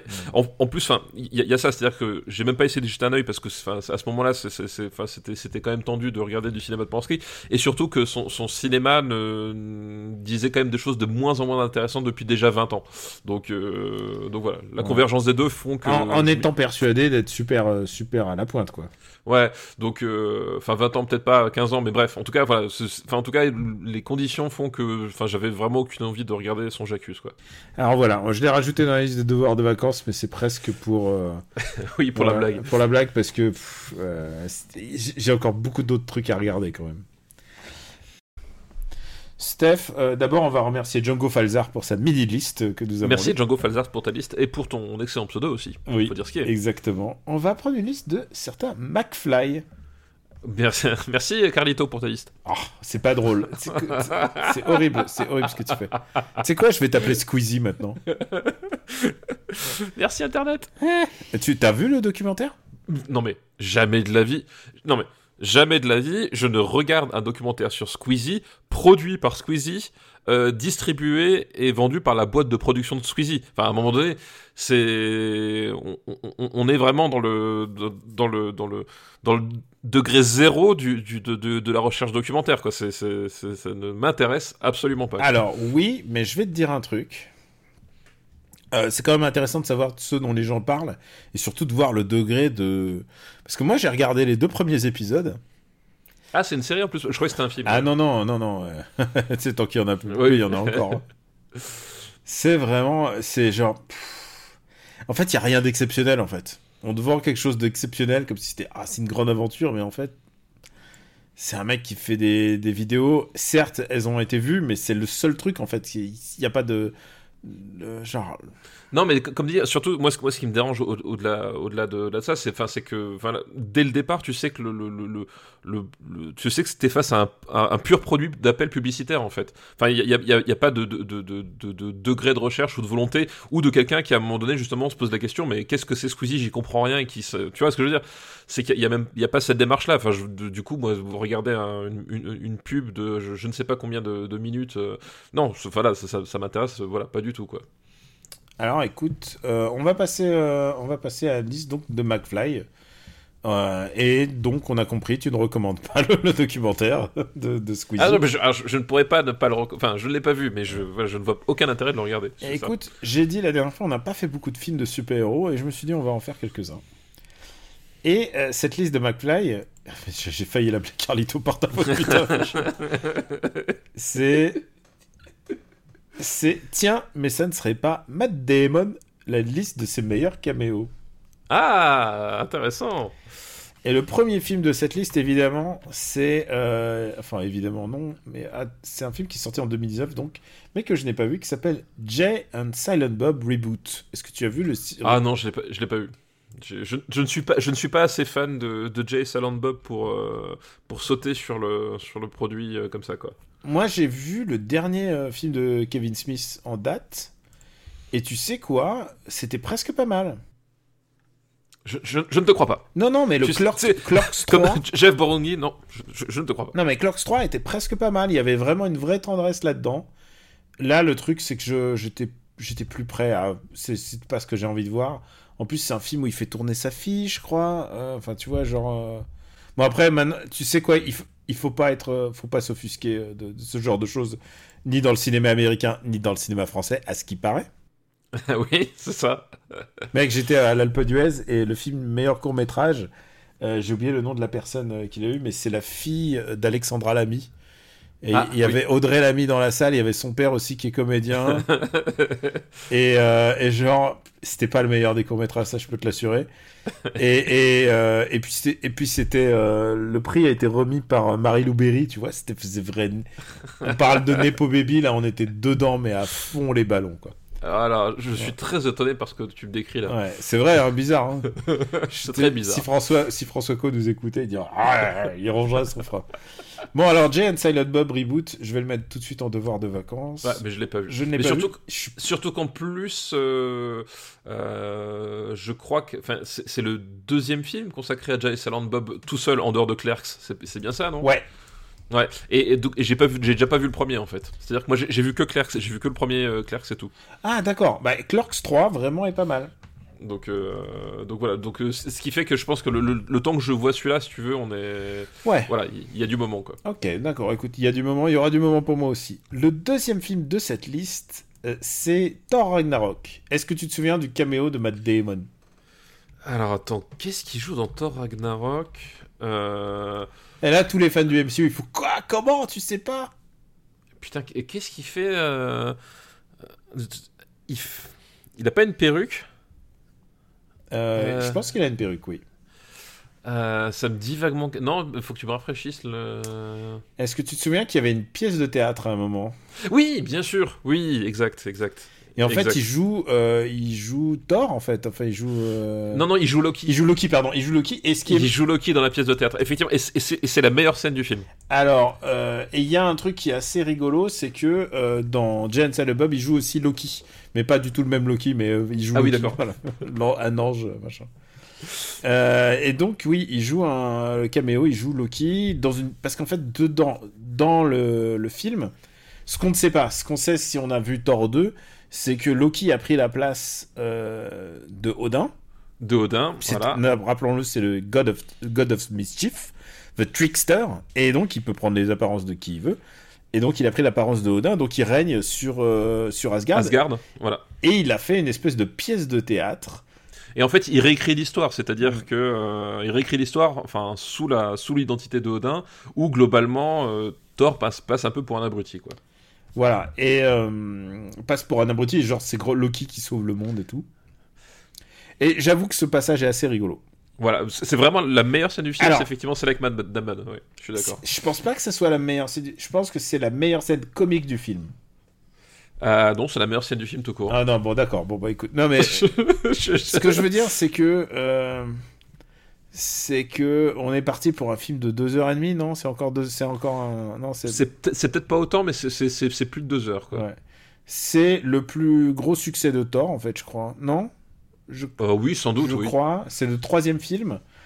Donc Chris Hemsworth, il maîtrise un peu, euh, il maîtrise, enfin, il maîtrise son personnage et surtout depuis Thor 2, il a, enfin, il y a une gradation ascendante. Il a basculé dans le full comique. Ah bah là, là, là, là, on est, on est complètement, effectivement, euh, complètement dans, euh, tout à fait. Euh, on, on est bah, dans la, dans la Guardian of the Galaxisation du MCU. Exactement, c'est que et dans Marvelisation même, c'est-à-dire que tout le monde fait des vannes alors que l'imminence de la mort est parfois très très proche. Oui, parce que rap- rappelons-le, le le Ragnarok, c'est littéralement la, la, la fin des temps dans la mythologie nordique et pour, euh, pour Asgard. Et, et, c'est un des sujets du film. Mais c'est quelque chose qui ne se ressent jamais. Enfin, c'est. Voilà, c'est. Faut, faut, bien préciser, quoi. Il faut savoir aussi, alors attention, c'est le moment où je fais rentrer ma, ma, mes, mes connaissances en comics Marvel. C'est aussi ce qu'ils font d'habitude, c'est l'assemblage de plusieurs BD, dont certaines très réussies. Alors Ragnarok, il y en a déjà eu, des BD Ragnarok, genre des arcs Ragnarok. Régulièrement dans le monde Marvel, euh, le, les, les dieux asgardiens disparaissent, ils reviennent parce que il faut, fatalement ils reviennent. Et il y a aussi l'assemblage d'un autre, euh, d'un autre, d'une autre, euh, d'un autre arc narratif qui s'appelle Planète Hulk. Puisqu'en fait, euh, Marvel n'a jamais, Ah oui. n'a jamais Oui. trouvé quoi faire avec Hulk, donc ils le font en support character. Et à un moment, Thor se retrouve sur une autre planète, Ouais, dans l'arène, ouais. dans l'arène, et il se met à se battre contre Hulk. Hulk qui devient un peu le faire-valoir de l'histoire, alors que techniquement, Hulk est encore très très balèze à ce moment-là. On a oublié de le préciser, c'est une réalisation de Taika Waititi. Oui, c'est ça. Il a vraiment une patte très particulière, et je dirais une patte un peu molle. Enfin, moi, je, Euh. je, trouve, je trouve pas ça super. En fait, je, je, je n'aime pas du tout ce film et, je, et là, je pense qu'on va pas se faire que des copains parce que le film est globalement apprécié. Euh, Ah, moi, je- j'ai plein de problèmes avec ce film, mais alors plein, plein, plein, plein. Mais non, mais j'en j'en ai plein, mais on, on commençait par celui que j'ai dit avant, c'est que c'est quand même un film sur le Ragnarok où globalement tu n'as, tu n'as, tu as zéro sensation de danger. Et, euh, et en plus, enfin, le, le- le- la façon dont ça se, dont ça se déclenche. Alors, je demande pas, je m'attendais pas et je demande pas au film de, de respecter les, euh, les, les contes et les chants euh, nordiques, surtout qu'en Et plus, surtout, l'adaptation, l'adaptation Marvel de contenu nordique. C'est pas, Oui. c'est pas exactement la même et- chose. Puis même les, les contes nordiques, enfin, faut savoir que les, les- la, la tradition nordique, euh, c'était une tradition, une tradition orale chantée, etc. Et que globalement, en fait, le, on- les- le- sans doute que la conception même du, Ra- du Ragnarok et des événements qui, qui conduisent pour les Nordiques devait sans doute changer entre la Finlande, la Norvège, etc. Enfin, c'est- pas une mythologie euh, euh, figée, mais donc d'où la, difficulté de l'adaptation. Mais à la rigueur, je demandais pas ça, mais je demandais à un minimum que justement, quand on parle à un moment donné de fin du monde et fin de civilisation, qui est un petit sentiment de danger ou un petit truc comme ça, alors qu'en fait, globalement, ça, n'est jamais présent dans le film. Et finalement, le, Ragnarok en lui-même sert juste de, euh, ressort scénaristique, euh, de, de, Deus- littéralement Deus Ex Machina pour se débarrasser euh, d'un méchant dont on se dit qu'il est invincible. Et voilà, enfin, c'est littéralement, ça sert que à ça, quoi. Alors, je trouve que le méchant est plutôt réussi puisque c'est Hella. Et euh, je trouve que Kate Blanchett, il n'y a pas besoin de la payer. Enfin, je veux dire, elle est, elle est contente d'être là, elle joue la méchante, mais vraiment bien en fait. Je, je trouve son personnage assez nul, en fait. Mais Euh, en fait, le personnage est super, mais on le voit, on le voit presque pas en fait. Bah, en, fait, bah, en fait, le problème, c'est qu'on dit, bah, c'est un personnage. euh, bah, alors déjà, c'est c'est une sœur dont t'avais jamais entendu parler. Alors, ça, c'est le genre de truc qui a, qui a le don de, de, de, de m'agacer non, mais d'accord, mais dans la BD, euh, elle existe depuis Oui, des, mais- des lustres. Voilà, mais... Oui, non, mais là, là, je, te, là, je te parle de, dans le film. C'est-à-dire qu'on on dit, ah bah, au fait, vous avez une sœur. Ah oui, et, au- littéralement, la scène où, où il apprend le truc, elle débarque, euh, elle fout la merde. On- tu comprends très vite que c'est un personnage contre lequel tu ne peux rien faire. Parce que. Parce qu'elle euh, pète, le- elle pète le. Elle pète Mjolnir euh, en, en simplement en le touchant. Euh, Enfin, et du coup, en fait, c'est un film qui et ça, ça rejoint ce que je disais sur Ragnarok. C'est un film qui n'arrive pas à poser ses enjeux. C'est-à-dire que tu, tu comprends pas le l'enjeu du truc. C'est-à-dire que bah ok, ben qu'est-ce qu'on fait en attendant? Et ben qu'est-ce qu'ils font en attendant? Ils, ils, ils déambulent. Euh, en faisant des blagues. Et voilà. Enfin, c'est et c'est un film qui, qui, n'arrive pas à, broder ses enjeux qui n'arrive pas à, te faire comprendre le pourquoi du comment des personnages et qui en plus se permet, je trouve aussi, d'être assez mou. C'est-à-dire Voilà, que je te dis, c'est beau. Enfin, c'est la, c'est la patte Taika Waititi. hein, Ouais. c'est- blindé de couleurs, de, de c'est blind- c'est un film très bruyant. Alors oui, il va réutiliser un remix de, de, de Led Zeppelin, c'est super, machin, ok, voilà. Euh, c'est un film qui a plein de couleurs, plein de plein d'effets, etc. Mais en fait, euh, globalement, c'est un film qui, qui est très très mou et euh, euh, qui, qui n'exploite vraiment pas le potentiel de ses acteurs. C'est-à-dire que je, je pense que Chris Hemsworth a un potentiel comique énorme. Euh, qui là est assez mal exploité. Ah, ça, je- c'est l'après Ghostbusters. C'est quand ils l'ont vu Oui. dans Ghostbusters, ils se sont dit ah, on peut faire du comique avec lui, on va faire que ça. Ouais. quoi. Et euh, Tom Hiddleston, je pense que c'est un acteur euh, super, mais alors euh, là, globalement, son, son, son personnage sorti justement de la, la scène d'introduction, où il est encore le dieu de la malice, le reste du temps, il fait juste suivre son, son frangin et fait strictement rien. Mark Ruffalo, en son, son, son Hulk, euh, bon voilà, enfin c'est c'est vraiment une espèce de gâchis de talent euh, tout du long, quoi. Moi, j'aime pas ce film de- euh, parce que d'abord, il fait ce que je, je n'aime pas.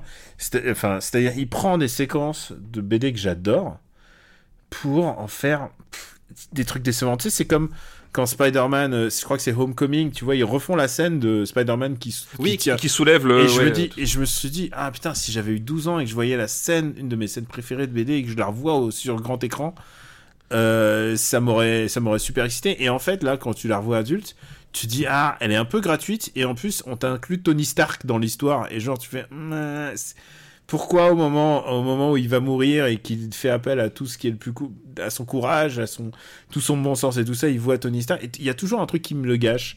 Et dans ce film-là, il y a tout un truc de, ils font des vannes alors qu'ils sont en train de mourir. Il y a, il y a Bah oui, oui, la, la, mo- la mort de Odin, euh, elle est au tout début du film. La Oui, mort oui. de Odin, elle est entre deux blagues. euh, en fait, c'est scandaleux de, de traiter ces personnages et son univers euh, comme ça. C'est-à-dire que on ne demande pas forcément justement à avoir un, un truc for grown-ups, comme dirait Zack Snyder, etc. Mais c'est qu'à un moment donné, euh, Il faut qu'il faut qu'on sente quand même une espèce de. Voilà, faut, faut, faut, faut que les enjeux soient incarnés d'une façon ou d'une autre. Là, ils le sont pas. Quoi. Et je trouve qu'il y a d'autres films Marvel qui arrivent à beaucoup mieux jongler avec le gravitas de, des situations. Je Oui, pense je que, pense que Civil War y arrive mieux. Je, prends, Ouais. je pense que euh, Infinity War y arrive mieux. Je pense que Il arrive vraiment beaucoup mieux. Ouais. Endgame y arrive dix mille fois mieux. Ouais, ouais. Euh, et c'est pas, et c'est pas, faut pas dire genre ah tous ces films-là sont tous pourris, tout ça. Je pense que celui-là particulièrement est très pourri et c'est une mauvaise direction dans laquelle ils sont allés, je pense. Non mais je suis, je suis entièrement, alors je suis entièrement d'accord avec toi. Euh, moi non plus, j'aime pas ce côté. euh, en fait, je- limite, je trouve ça insultant. En plus, on, on a, on avait euh, pour le coup, on a, on a classé nous euh, Infinity War dans, dans Super Cine Battle. Il est arrivé assez haut. hein, on a, Mm. on a classé l'épisode 158 euh, parce que justement, Infinity War arrivait à, euh, à avoir le côté familial qu'on attend d'un film Marvel et en même temps à poser des vrais enjeux, à poser un vrai méchant et à faire en sorte que euh, globalement tu as un sens dramaturgique. Là, et tu là, là, tu te balades d'un point à un autre. Ouais. Et donc, donc d'abord, t'as Ragnarok, ensuite Thor, il est balancé euh, dans Planète Hulk, donc ils sont esclaves, ils sont dans une, Ouais. dans une arène, et tu passes sur une autre histoire, et donc ils vont, ils vont jouer un peu les, les poteaux, les potes qui se sont pas vus depuis longtemps, mais qui se tapent, Euh, et c'est pas très drôle. Euh, ensuite, euh, et, et ils peuvent pas s'empêcher, Taika Waititi, il, est, il joue le rôle de, de Korg, il joue lui-même le... Ah oui, exact, oui, il oui, joue le fait, oui. rôle. Et d'ailleurs, dans tous les euh, dans tous les what if, c'est toujours le personnage qui revient hein, parce que il- lui, il est trop content de le faire. Euh, Il y a, on se balade po- d'un point d'un point du monde Marvel à un point à un autre. Pendant ce temps-là, tu vois deux trois scènes avec Ella qui qui tue littéralement des personnages assez Qui importants. fait des trucs, voilà. Non, mais elle tue des personnages importants du lore de, de Thor. Enfin, je veux dire, elle tue les. Oui, mais, Elle, mais, tue, mais- elle- elle tue les, les Warriors Free, elle tue euh, Ogun, Volstagg, genre en une seconde. et, Et, et c'est des personnages cool, et tu, tu genre, c'est. le truc, c'est que, hop, tu, tu vois le film. sur les blagues de, de, de, Ouais. de Thor, quoi. Le truc, c'est que tu vois le film, tu es, tu ne connais pas l'univers Marvel, tu es incapable de comprendre l'intérêt de ces morts et l'impact que ça peut avoir. C'est-à-dire que le film n'en fait rien. Les personnages, tu, tu n'as aucun moyen de savoir que c'est des personnages qui sont un tant soit peu importants. C'est-à-dire que le, le truc, et ça résume tout le film, c'est-à-dire que euh, c'est c'est juste un film de sale gosse qui s'amuse à, à- à- à faire des, des- des blagues pas très drôles euh, en s'en foutant complètement de ce qu'il essaie de raconter. Quoi. Et alors, quand, Euh. quand viennent les moments dramatiques avec euh, Emdal, donc t'as t'as Idris Elba et tu lui fais faire quasiment rien du tout, c'est dommage. Et il y a un personnage qui est très important dans le lore de Thor, il y a Scourge, qui est joué par Karl Urban. Et, Ah oui. et mais il est- normalement, oui. il, il- il a une des scènes les plus iconiques de tous les comics de Thor, qui est euh, He Stood Alone at Jalarbru. Et euh, c'est un moment assez iconique où, genre, euh, il fait à Thor et à Odin, il leur dit passez derrière, passe- passez devant, moi je les retiens. Et il est tout seul avec ses deux machine guns face à une armée et, et il meurt. En fait, il meurt, il se sacrifie. Et euh, c'est pour ça que c'est He Stood Alone at Jalarbru. Mais le truc, c'est que ce truc-là arrive euh, comme euh, exactement comme le. Comme un cheveu sur la soupe. De quoi? Ça arrive comme un cheveu sur la soupe. Comme un cheveu. Même s'il est chauve. Exactement comme, euh, comme Peter Parker qui porte, la, qui porte le poids du monde et qui tout d'un coup voit Tony Stark. C'est genre, ça, c'est genre, c'est très, c'est très décevant, quoi. C'est très décevant. c'est ouais. Vraiment suis- de trucs iconiques qui font des trucs vraiment, vraiment pas bien, ni même très bien réalisés. C'est ce que, j'allais dire, c'est un, autre point qui m'avait vraiment surpris quand je lisais des, avis sur ce film-là, c'est que tout le monde vantait justement le côté ah enfin euh, un, Marvel euh, bien réalisé tout. Bah non, en fait la seule différence c'est qu'il y a des couleurs effectivement. Alors ça c'est un, gros changement par rapport à Thor 1 et à Thor 2 qui sont quand même des films extrêmement gris. Euh, c'est que là il y a de la couleur. Mais en termes de mise en scène, c'est c'est vide en fait. C'est-à-dire que il y a deux il y a, y a deux trois moments des tableaux euh, à, la composition un peu euh, un peu dense, un peu mais en fait en termes de, mise en scène, c'est enfin c'est juste des espèces de trucs. C'est un peu comme Kong Skull Island en fait. C'est-à-dire que c'est- des espèces de, moments euh, qu'on qui pourraient être faits par ChatGPT, qui sont posés comme ça, qui qui, fonctionnent pas vraiment et qui font pas pour autant la mise en scène. C'est-à-dire qu'à un moment donné, ouais, sur sur un t'as un plan qui est un peu qui est un peu joli, mais ça suffit pas à, à faire en sorte que ça tienne debout quoi. C'est le, le, le- le- les enjeux t'échappent, le, rythme est, est vraiment pas euh, vraiment vraiment pas très bon.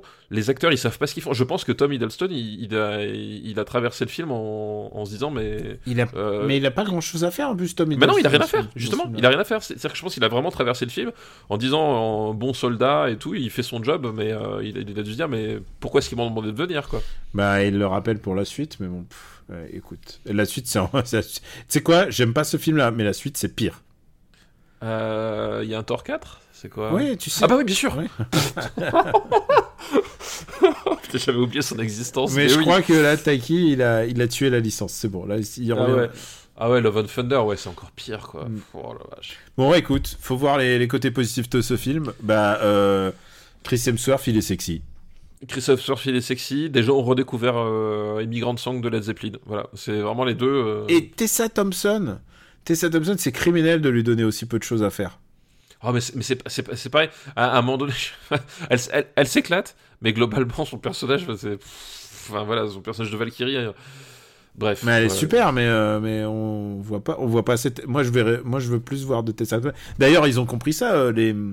Les mecs, Oui, euh, les. Russos, les Russos, là, ils ont fait. Non, non, mais à la fin, euh, voilà, c'est elle qui va devenir, c'est elle qui va devenir le le all, le all mover.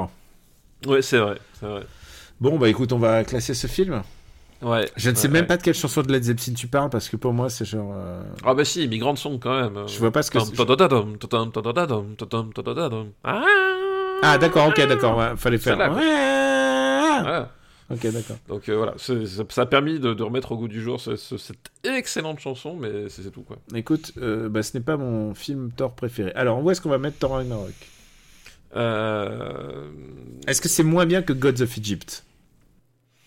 Eh, franchement, c'est c'est du même niveau en fait. C'est un peu du même niveau. hein. Mais C'est vraiment, euh, c'est vraiment du même donc niveau. c'est ouais. moins bien que Fantastic Four, on est d'accord? Oui, ouais, ouais. Mais est-ce que c'est moins bien qu'Amazing Spider-Man 2 Euh, Euh, Comme tu dis. je pense. Non, c'est mieux qu'Amazing Spider-Man 2 quand même. Ouais, donc c'est entre Gods of Egypt et Amazing Spider-Man 2, ça nous donne un petit delta hein, quand même. C'est- moins bien que Death Note. Je préfère, honnêtement, je préfère largement Death Note. Mais c'est hein. au-dessus de Mélancolia. Allez, hop. Allez, hop, voilà. C'est Thor de point Ragnarok ou je sais pas. euh, je- euh, crois que c'est Thor Ragnarok. euh, Oui, c'est Thor de point Ragnarok. Ouais. Thor Ragnarok. On a déjà vu Taika Waititi plus inspiré. Ah, et en plus, le film est scripté par deux de mes deux auteurs de comics, des genres des vétérans. Pour une fois, ils prennent des vétérans de, de comics pour le faire, mais à savoir euh, Yost et euh, à savoir Yost, et Ka- euh, Craig Kyle et Yost. Et en même temps, tout ça pour ça, quoi. Ouais, tout ça pour ça. Ah, écoute. Il nous reste donc. Ah, et juste pour l'anecdote, est-ce que tu sais qui jouait Thor dans la pièce de théâtre? Euh, Thor dans la pièce, donc dans la pièce de théâtre face à face à Mm. Matt Damon. Ouais. Euh, non, je, là, je me rappelle. C'est- Non, c'est pas Ben Affleck, non? Non. Ah, ça aurait été drôle. Ça aurait été drôle. Ça, aurait été méga drôle, mais. Non. euh, C'est Luke Hemsworth. Ah bah oui. très, très très bon choix. C'est très bon choix. Oui, oui, c'est pas. Bah écoute, au moins il est rentré dans le monde mar- dans l'MCU. Effectivement. Et le dernier film de cette liste, donc, il y a des caméos de Matt Damon. Donc, je te rappelle, c'est c'est Deadpool 2 de David Leitch. Deadpool. Qu'est-ce qu'il fait de Matt Damon dans Deadpool 2 Tu te souviens pas? Euh, Il y a un moment des caméos. Oui, oui, mais attends. euh, en plus, je crois me souvenir que le caméo était sympa. Euh, Euh... Non ou pas Je. Mais de toute façon, moi, je, moi, Matt Damon, euh, je suis, je suis client, mais attends. Je sais plus, non, je me rappelle plus. Qu'est-ce qu'il, fait euh, Il fait pas genre un mec qui se fait tabasser ou un truc comme ça? Je crois qu'il fait un mec, euh, genre, un- ju- juste un. Euh, attends, c'était quoi déjà? Attends, je vais regarder. ah, mais oui, oui. Il fait un des. Il y a deux. Il y a un moment, il y a deux. Si je me souviens bien, il y a deux rednecks. Ah, mais oui. Il y a deux rednecks. Et tu le reconnais, il est masqué, Oui. mais euh, tu Ouais, reconnais tout que c'est. Parce qu'en fait, Oui, tout le oui, monde exact. pensait que ça allait, il allait faire les caméos parce qu'il y a eu un moment où il y a des caméos dans. Parce qu'il y a X-Force qui apparaît. Oui, la X-Force, oui, oui, oui, oui, oui, euh, qui, qui- qui est, ma scène préférée du film. Je, voilà. Euh, mais oui, oui, exact. Il fait un des deux rednecks, oui, je me, je me rappelle, avec, avec, le, avec le mulet et la casquette et tout. Parce euh. que c'est un film de caméo, hein, il y a quand même Brad Pitt. Il y a Brad Pitt, effectivement. Alors, euh, alors de, est-ce qu'il faut resituer l'histoire?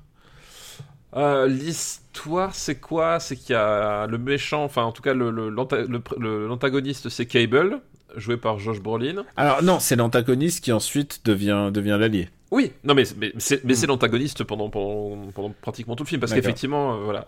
Euh, et il y a une histoire de, de voyage temporel, je crois que c'est ça, non? En fait, puisque- en fait, d'abord, ça commence par un truc, c'est que Deadpool est en est en deuil. Euh, je crois que ça, ça Vanessa est morte, c'est ça Vanessa est morte, ouais. Ouais. Et, euh, et je crois qu'elle est morte et c'est un peu par sa faute. C'est lui qui le, c'est lui qui la tue par accident, quoi. Et donc il est en pleine dépression et euh, et du coup il y a des, il reste dans la X-Mansion, donc dans la maison des, des X-Men. Et à ce moment-là, c'est à ce moment-là que Cable arrive euh, du, du futur pour tuer un jeune mutant qui s'appelle euh, euh, un jeune mutant. Je ne sais plus comment il s'appelle, mais en tout cas, il, il vient pour tuer un jeune mutant dont le pouvoir va sans doute niquer le futur. Oui, c'est ça, voilà, tout à fait. Euh, et du coup, il se, il se bastonne parce que euh, Deadpool ne, ne veut pas le laisser faire. et Parce voilà. que Deadpool, c'est un anti-héros, mais il est un, vaguement justicier parfois. C'est ça. C'est un, il est un peu compliqué à suivre, hein, son, la manière dont il est. Bah oui, bah, il, est, il, il- il est inconstant avec lui-même.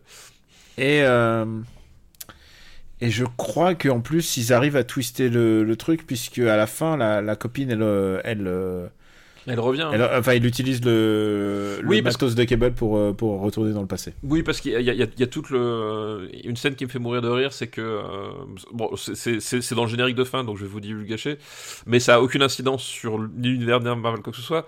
Mais euh, effectivement, donc petit divulgachi, bouchez-vous les oreilles 30 secondes.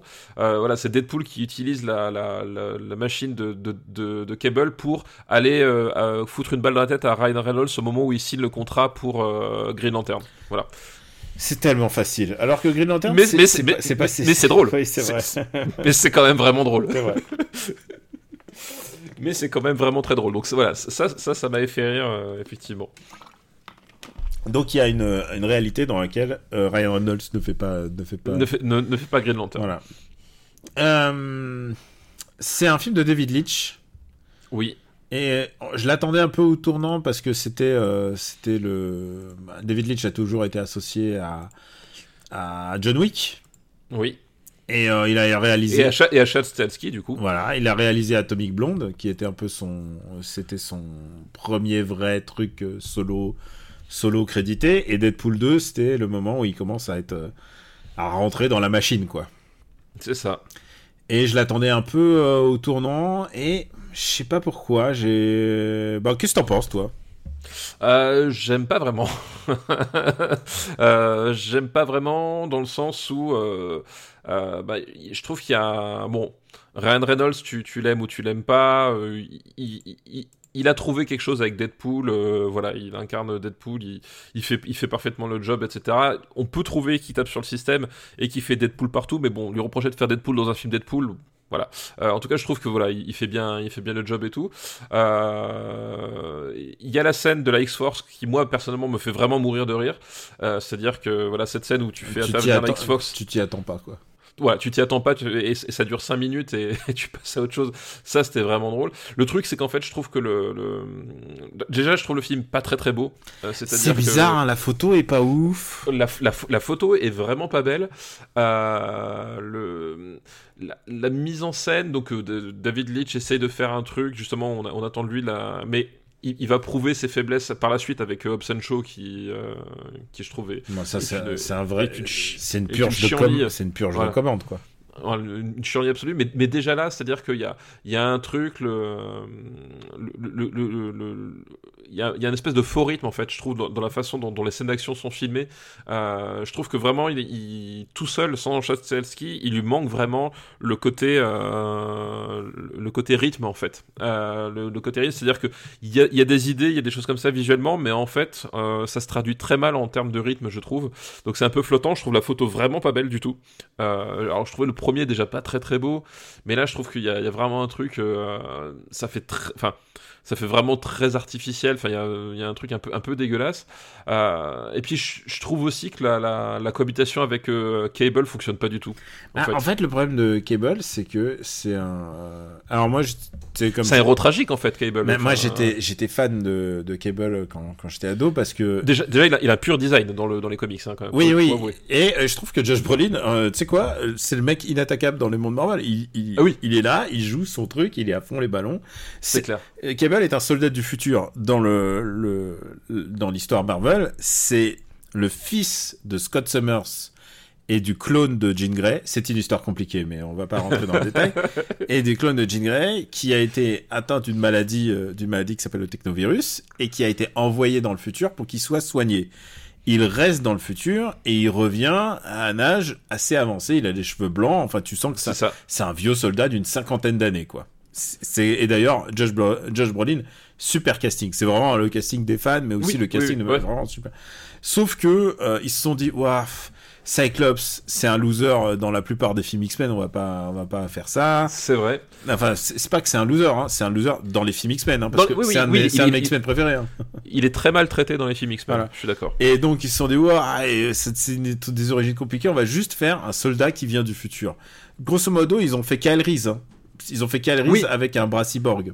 Ouais, c'est ça. Euh, et je dis pourquoi pas, mais c'est juste tu t'enlèves pas mal de, de layers, de, enfin de couches de de de choses oui, du, ouais. du personnage. Mais je, mais je trouve que justement son, enfin son, son cable l'interprétation il n'y a pas grand chose à redire effectivement. Euh, mais je trouve que l'écriture de son, son, personnage en fait euh, il y a un truc que je trouve qui fonctionne pas. C'est à dire que la, la, cohabitation avec l'espèce de bah, d'arc tragique qu'ils lui ont prêté qui, qui est assez mal développé mais qui fonctionne assez mal avec Deadpool euh, et puis la façon dont ça, dont ça tourne autour, un peu autour du truc, et finalement pour en faire un, un, gentil. Enfin, tu vois, il y a, vraiment un truc. Euh, il y a une espèce de renoncement. Renoncement, voilà, je, je, suis pas sûr que c'était la meilleure façon du, pour utiliser Cable en fait, euh, et que ce soit le meilleur euh, antagoniste, à, en tout cas tel qu'il est écrit là, à opposer à Deadpool. À Deadpool. voilà, je trouve qu'il y a un truc qui fonctionne vraiment pas très bien euh, dans, dans, toute cette histoire, et ça rend le film, bah, je trouve un peu poussif encore une fois. Il y a quelques moments, comme tu l'as dit, il y a l'arrivée d'X-Force qui est un vrai bon gag. Oui, voilà, tout à fait. Il y a la présence de Domino. alors Domino, normalement, c'est un personnage c'est un, une mutante assez intéressante parce que son pouvoir, c'est de manipuler le, le, le, quotient chance, en fait. Elle manipule la chance, elle a du bol. C'est comme si elle tirait à pile ou face et elle tombait toujours sur pile. Et il y a un moment où tu vois que son pouvoir, en effet, et tu le vois en action, et c'est plutôt bien. Je trouvais ça pas mal, parce qu'en plus, l'actrice choisie est vraiment sympathique et tout. J'aurais aimé en voir plus.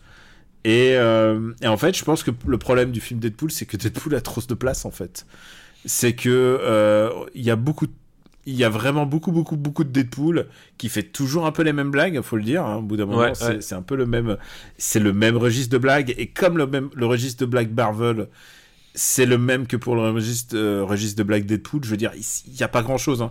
là c'est juste que c'est R-rated Là, euh, je crois qu'on est euh, interdit au moins de 16 ans, là, ou quelque chose comme ça. Oui, enfin, au moins de 12 en France, mais effectivement, un rated aux États-Unis, ouais. C'est ce qui était euh, impensable de faire un film de super-héros. un film de super-héros de, de ce calibre-là avant. Et là, ils se sont dit, bon, bah, on y va à fond. Je trouve que c'est. C'est. C'est pas, c'est pas, c'est pas très satisfaisant.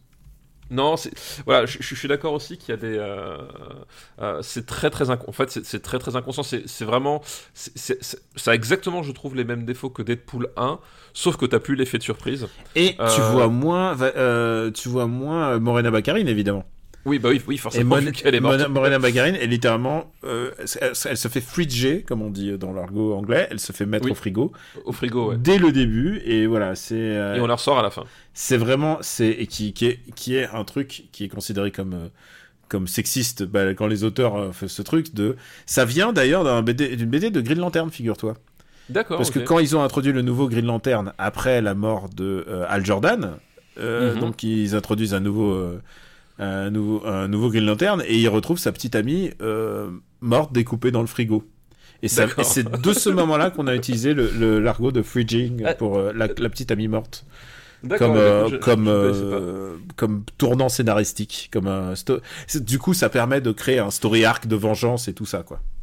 Ouais, et puis et là c'est pareil, c'est-à-dire que le, le, le, ce story arc, bah, il est désamorcé par le, par du film.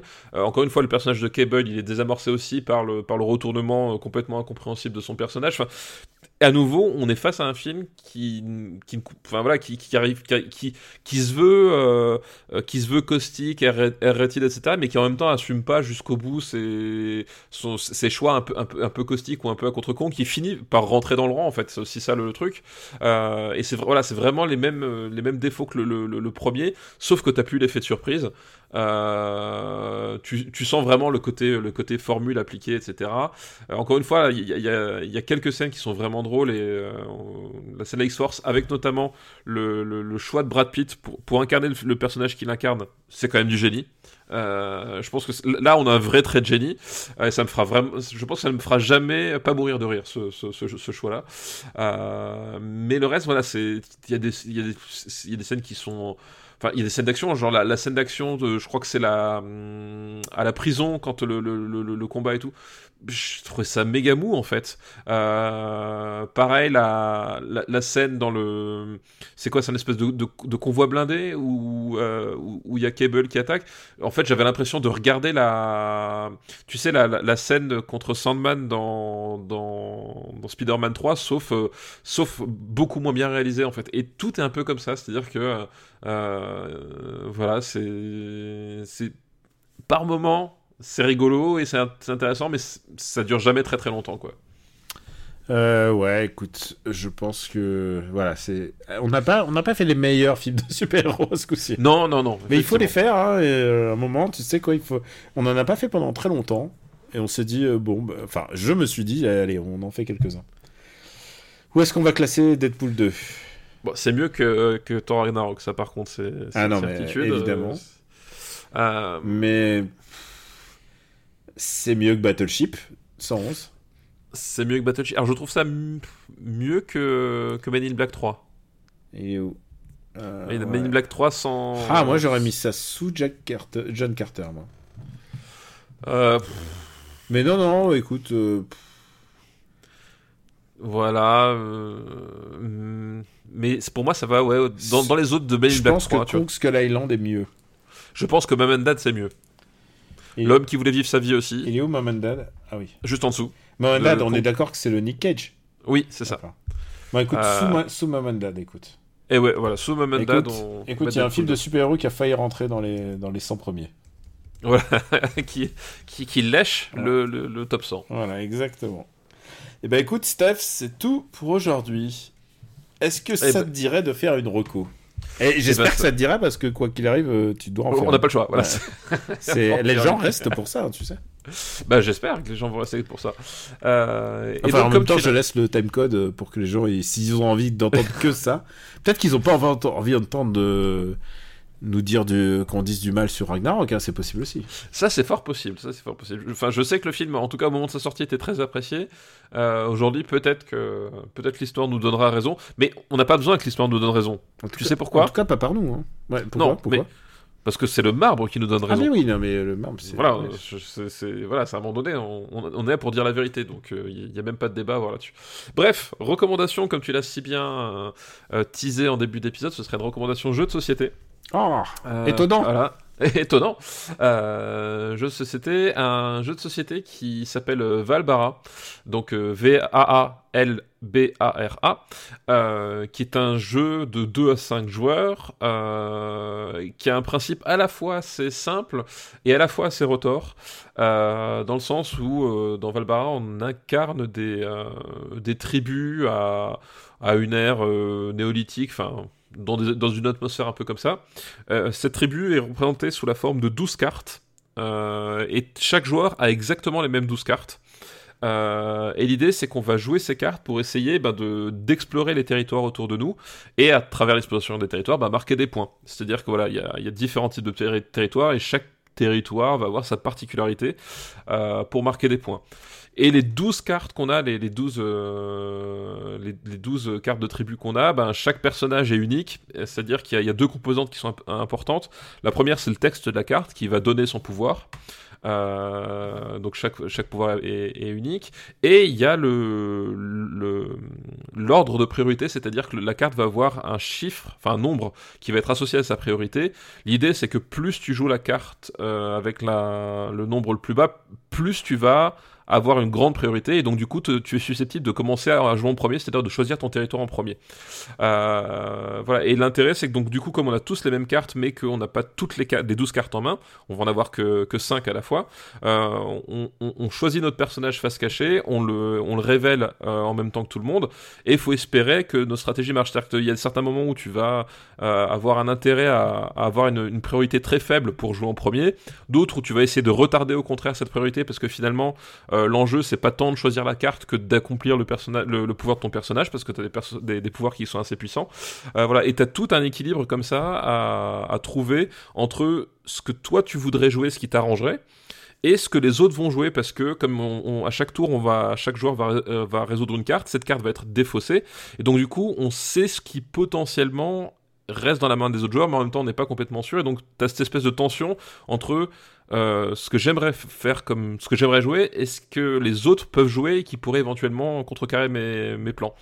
Euh, voilà et c'est donc c'est à la fois très très simple. Les, les règles sont expliquées sont expliquées vraiment vraiment assez vite, euh, mais c'est assez riche parce que justement t'as as tout le temps des, choix cornéliens, euh, t'as des stratégies que tu mets en place qui finalement vont peut-être pas fonctionner comme tu veux et en même temps tu peux t'adapter assez assez facilement. Enfin voilà c'est c'est vraiment un jeu que j'ai trouvé j'ai vraiment trouvé très très bien, y compris pour, le, pour les, gens qui ont pas envie de s'investir dans des, grosses règles, etc., ni même dans des grosses boîtes. C'est une, petite boîte. Euh, c'est un jeu qui coûte euh, pas très cher. Je crois qu'il est, vendu aux alentours de 17 euros, donc c'est vraiment un, truc. Et euh, voilà, parfois je recommande des, des, gros jeux qui coûtent cher et qui prennent 3 heures à jouer. Là, c'est un peu l'inverse. Et pourtant, malgré ça, mal- malgré le fait que ça se joue assez vite, euh, assez facilement, il y a une vraie profondeur qui est intéressante euh, sur le long terme, y compris pour les, joueurs habitués. Donc euh, voilà, ce genre de formule est toujours sympathique à, à avoir. Et je vous encourage à jouer à Valbara. Donc c'est à partir de deux joueurs, mais honnêtement à deux c'est pas hyper intéressant. Euh, par contre 4-5, euh, c'est là où ça, à mon sens, ça prend vraiment tout son sens. Eh bien, écoute, moi, je vais recommander. Alors, je pourrais faire les recommandations classiques. Like a Dragon 8, enfin, tu vois, genre les, le, les- le nouveau, Les trucs attendus. le nouveau voilà. épisode euh, attendu. Et moi, j'ai décidé de recommander un film qui est sorti il y a une ou deux semaines en salle qui s'appelle The Iron Claw. Je sais pas si tu en as entendu parler. Avec euh, Jeremy Allen White euh, notamment, et une histoire de catch. Avec Jeremy Allen White, qui a un physique très particulier. À chaque fois, je me dis, Il a un- et, et tu sens que je comprends que et c'est pas uniquement parce que j'ai vu la publicité avec le gros paquet, on, on a, on a tous vu la publicité. avec le gros paquet. Et tu sais quoi? Je trouve ça super cool parce qu'il a vraiment une tête, un physique vraiment atypique et en même temps, ça l'empêche pas d'être sexy. Et je trouve que c'est très un message très positif pour toi comme pour moi. mais euh, et donc, mais c'est pas lui la star, c'est Zac Efron en fait qui joue son Oui, tout à fait. qui joue le grand frère. Et euh, en fait, c'est une, euh, c'est une famille de catcheurs, et c'est un film à 24 d'ailleurs. Et euh, c'est un, basé sur une, euh, c'est basé sur une histoire vraie d'une famille de catcheurs, les, les Von Elric. Alors du coup, moi je ne connaissais pas du tout. Je rappelle encore une fois que euh, le, le catch, c'est un peu mon blind side. On pourrait croire que je connais tous les trucs de, genre les trucs qui font du bruit ou les gens qui se bastonnent et qui donnent des coups de pied. Mais en fait, le catch, je connais assez peu. Et euh, Bah, c'est une culture qui est assez particulière Mm. et qui s'est pas du tout développée en, en Europe comme elle a pu se développer aux États-Unis et au Japon. où en on a la culture Ouais. du spectacle, parce que c'est basé essentiellement là-dessus. Hein, et euh, Oui. mais et c'est pas et c'est pas faute d'aimer. C'est- du sport au service du spectacle en fait. C'est ça là. Voilà, C'est le- pas faute d'aimer. J'aime bien les films euh, avec du catch. hein. On en a au moins classé un, à savoir Wrestler, je crois qu'on l'a classé. Oui, on a classé. Et, euh, et puis il y a aussi ce film sur la famille de catch de catcheurs qui est absolument adorable que toi tu dois rattraper d'ailleurs. Je tiens je tiens à le dire. Euh, mais qui était vraiment euh, très très touchant. Et là, c'est une histoire un peu un peu plus compliquée puisque c'est cinq, c'est quatre ou cinq, cinq frères parce qu'il y a, hum, je crois qu'il y a quatre, frères. Je crois qu'il, qu'il y en a quatre ou cinq. Et du coup, ils vont essayer de se battre pour essayer de gagner le titre de champion de la WCCW ou je sais plus lequel. Enfin, il y a une, il y a une, euh, La WWF. Enfin, il y a une- Ah, non, mais il y a une ligue. En fait, c'était euh, au tournant des années 80. Il y a plusieurs ligues de, base, de, de, de catch. Finalement, c'est la WWE ou WWF. Et, euh, et, et en fait, euh, ils vont être frappés à chaque fois par euh, quelque chose de très tragique. D'une espèce de. Il y en a certains qui vont parler de la malédiction de la famille, où ils vont tous, ils vont tous leur arriver malheur. Je dirais pas quoi, pas tous, mais enfin, ils vont au fur et à mesure, il va y avoir des malheurs qui vont un peu, euh, un peu les accabler. Et il y en a certains qui vont avoir peur en disant non, non, faut que j'arrête, faut que j'arrête le catch, ça va mal finir. Et en fait, leur malheur, et il s'appelle, euh, il est plus, c'est Fritz von Elric, à savoir Holt McCallany. Tu sais qui est Holt Ah, McCallany oui. Bien sûr, je sais qui est Old McCannany, évidemment. Ah, Bah oui, évidemment que tu sais. Ouais, je- je- je- le flic dans, enfin le flic, l'agent du FBI dans, euh, dans Mindhunter. The Mindhunter, c'est ça. Et donc une, une série pas mal d'ailleurs. Une série pas trop mal, effectivement. Ouais, je, suis deck qu'on n'aura jamais la fin, mais écoute, euh, voilà. Et aussi le hum, partenaire de Danny Boone dans Le Dindon. Pardon? Et il a joué dans Le Dindon. Il joue le personnage du- américain dans Le Dindon, D'accord, euh, qui est joué par, enfin qui est réalisé par euh, hum, Jalil Lesper. Et c'est lui qui fait le, le- le méchant criminel euh, au début de Justice League qui se fait attraper sur les toits par Batman. C'est vrai, c'est vrai. oh putain, le pauvre, quoi. Non, non, mais en plus, il, est, il a un physique très atypique. Il est très. euh, il, est, il est assez baraque, il a un menton carré. Mais en fait, quand je le vois, je pense à un polar des années 60. Ouais, non, mais c'est un acteur que j'aime beaucoup. Il a un magnétisme très particulier, franchement. Ouais, euh, il pourrait jouer une espèce de brute épaisse un peu entre Dick Tracy et Sin City, quoi. Ouais, et en même temps, il est capable de, de, Enfin, on le voit être père dans, dans Mindhunter et tu vois que ça a l'air compliqué. Euh, ça a l'air compliqué d'être père en fait. Euh, et, euh, et il joue le père et évidemment le père il est un chouïa toxique. C'est-à-dire c'est un père à l'ancienne, un père qui dit vous pleurez pas et voilà un catcheur vous allez vous mettre voilà il est il est il, il les, il les pousse un petit peu quoi. Euh, le troisième frère, alors le premier frère c'est Zac Efron et Zac Efron extraordinaire comédien. Tu sais quoi, on a s- sous-estimé euh, Zac Efron parce que euh, il a commencé sa carrière comme euh, pour, pour les trucs de Nickelodeon là, les trucs de danse et les trucs de. Oui, oui, ouais. Mais en fait, extraordinaire comédien en vieillissant quoi. Il vraiment il Bah, il mûrit, bah, en- il mûrit à vue d'œil quoi. En plus, Zac Efron, moi j'a- j'avais. euh, euh, c'est pareil, c'est un, acteur que je, je connaissais pas, euh, pas bien parce que beaucoup de ses films de, ce- de son début de carrière, bon, me, me concernaient pas trop. Mais j'avais vu sa prestation dans la, dans la mini-série sur Netflix où, où il jouait, comment ça s'appelle, le, le tueur en série, il jouait Ted Bundy en fait. Ah ouais? Ouais, et je trouve qu'il faisait un super Ted Bundy. Euh, voilà, qui s'appelle Extremely Wicked, euh, Shocking on uh, Evil and Vile. Euh, et je trouve qu'il il avait, il, enfin, il avait fait un, un, très très bon Ted Bundy. euh, voilà. Mais, Donc, mais euh, voilà, il n'est pas juste bon à faire des rom-coms ou à faire des euh, Dirty Grandpa. Parce que Oui, c'est vrai, parce qu'il a fait ça aussi. Mais, euh, mais là, il est vraiment très très bon. Alors évidemment, c'est des rôles très très physiques. hein. Ils sont tous très très baraqués. D'où euh, Jeremy Allen White, euh, après qu'il ait fait ses pompes, il a couru faire sa, sa publicité. tu sens qu'il s'est dit putain, ça va durer deux, ça va durer C'est deux maintenant mois, ou jamais. ça va durer deux mois. C'est maintenant ou jamais. Et, et l'autre troisième et un des troisièmes frères est joué par euh, Harry Harry Dickinson et que tu le connais puisqu'il jouait Carl dans Triangle of Sadness. Ah oui, d'accord, tout à fait. Oui, oui. Ah oui. Et lui aussi, hein, il a pris, genre, ils, ont- ils sont tous prêts à, la préparation physique, c'est pas une blague. Vraiment, j'ai passé un, un- Alors, bon moment, non, parce que c'est- quand même un film assez dur, en fait. Mais Sean Durkin, je vois complètement le- l'arc de carrière de réalisateur qu'il peut avoir. C'est réalisé par Sean Durkin. Et euh, c'est un film qui m'a fait penser à Foxcatcher, mais avec une dimension plus grande, plus, plus familiale, peut-être un peu moins... Parce que tu sais, dans, dans Foxcatcher, il y a un méchant et tu vois clairement qui c'est. Euh, là, là, c'est- pas aussi évident, quoi. Tu vois, c'est pas. D'accord, voilà. ouais, je vois. Et du coup, j'ai vraiment aimé Aaron Cole et je pense que quand tu feras ton top de l'année, parce que je sais que tu as déjà commencé à faire ton top de l'année, euh, je pense que tu t'en souviendras. Je pense que c'est un vrai un film qui va te marquer. Eh ben écoute, mais il, il est au programme. euh, Enfin voilà, je, je... Ah, au, Je- au programme des, des bientôt. CE2. c'est ça. Bon, bah, c'est tout pour aujourd'hui, alors écoute. Mais c'est tout pour aujourd'hui, effectivement. On remercie, et attention, c'est la première fois que je fais et au début et à la fin, mais on remercie tous les patriotes. Merci à vous. Merci de nous soutenir.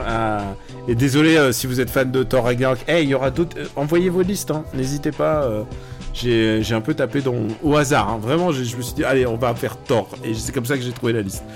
Euh, on vous embrasse très fort. On vous remercie de votre soutien. On est désolé pour le petit mois de. Enfin, pas petit mois, mais. euh, Pour les trois semaines de latence qu'on a eu, euh, on aurait. Bah, on, voilà, on, on a désolé, c'était pile les semaines où on a loupé Amélie Aoudéa Castera. C'est vraiment, on, on s'en veut. Qu'est-ce qu'on va faire? Qu'est-ce que- Comment, comment va-t-on faire? Voilà. Est-ce que tu t'en Vraiment, veux, on- tu t'en veux ou pas? Bah, quelque part, ouais, on a enregistré avant qu'elle soit ministre, et là, on, on a publié après qu'elle le- qu'elle ne soit plus. Donc, c'est. Tu vois, voilà, on, on a loupé un truc là-dessus. Voilà. Ouais. Et en plus, tous les gens, ils devaient t'envoyer des messages genre Eh, mais qu'est-ce qui se passe, euh, Stéphane? Ton ministre de tutelle Bon, là, normalement, Voilà. il n'y a pas eu de changement de ministre au moment où on a. Enfin, si, il y a eu juste avant, mais pas, pas juste après. Ouais, parce que là, là, on va le publier à l'heure, donc normalement, en deux semaines, ça devrait tenir quand même. minimum. J'espère. J'espère. J'espère pour la France, tu sais, à ce niveau-là. peut- Ouais, oui, j'espère pour la France aussi. On vous embrasse très fort et on vous dit à très, très, très bientôt. Ciao Ciao à tous, merci.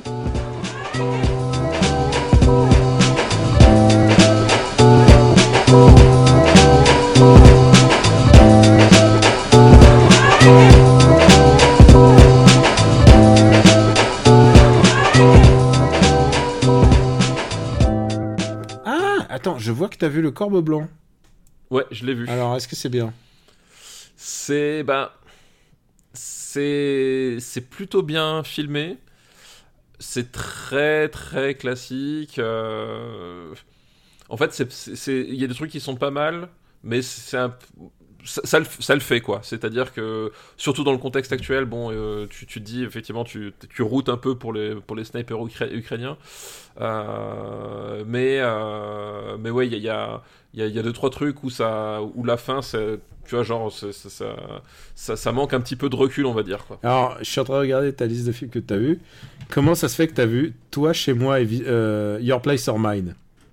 Bah, parce que je suis un homme marié. Ah, et elle t'a dit, je veux voir. euh, Mais moi aussi, j'ai vu ça aussi à cause de Ashton Kutcher et tout ça. Amandine, elle a dit, mets-moi ça dans le sang.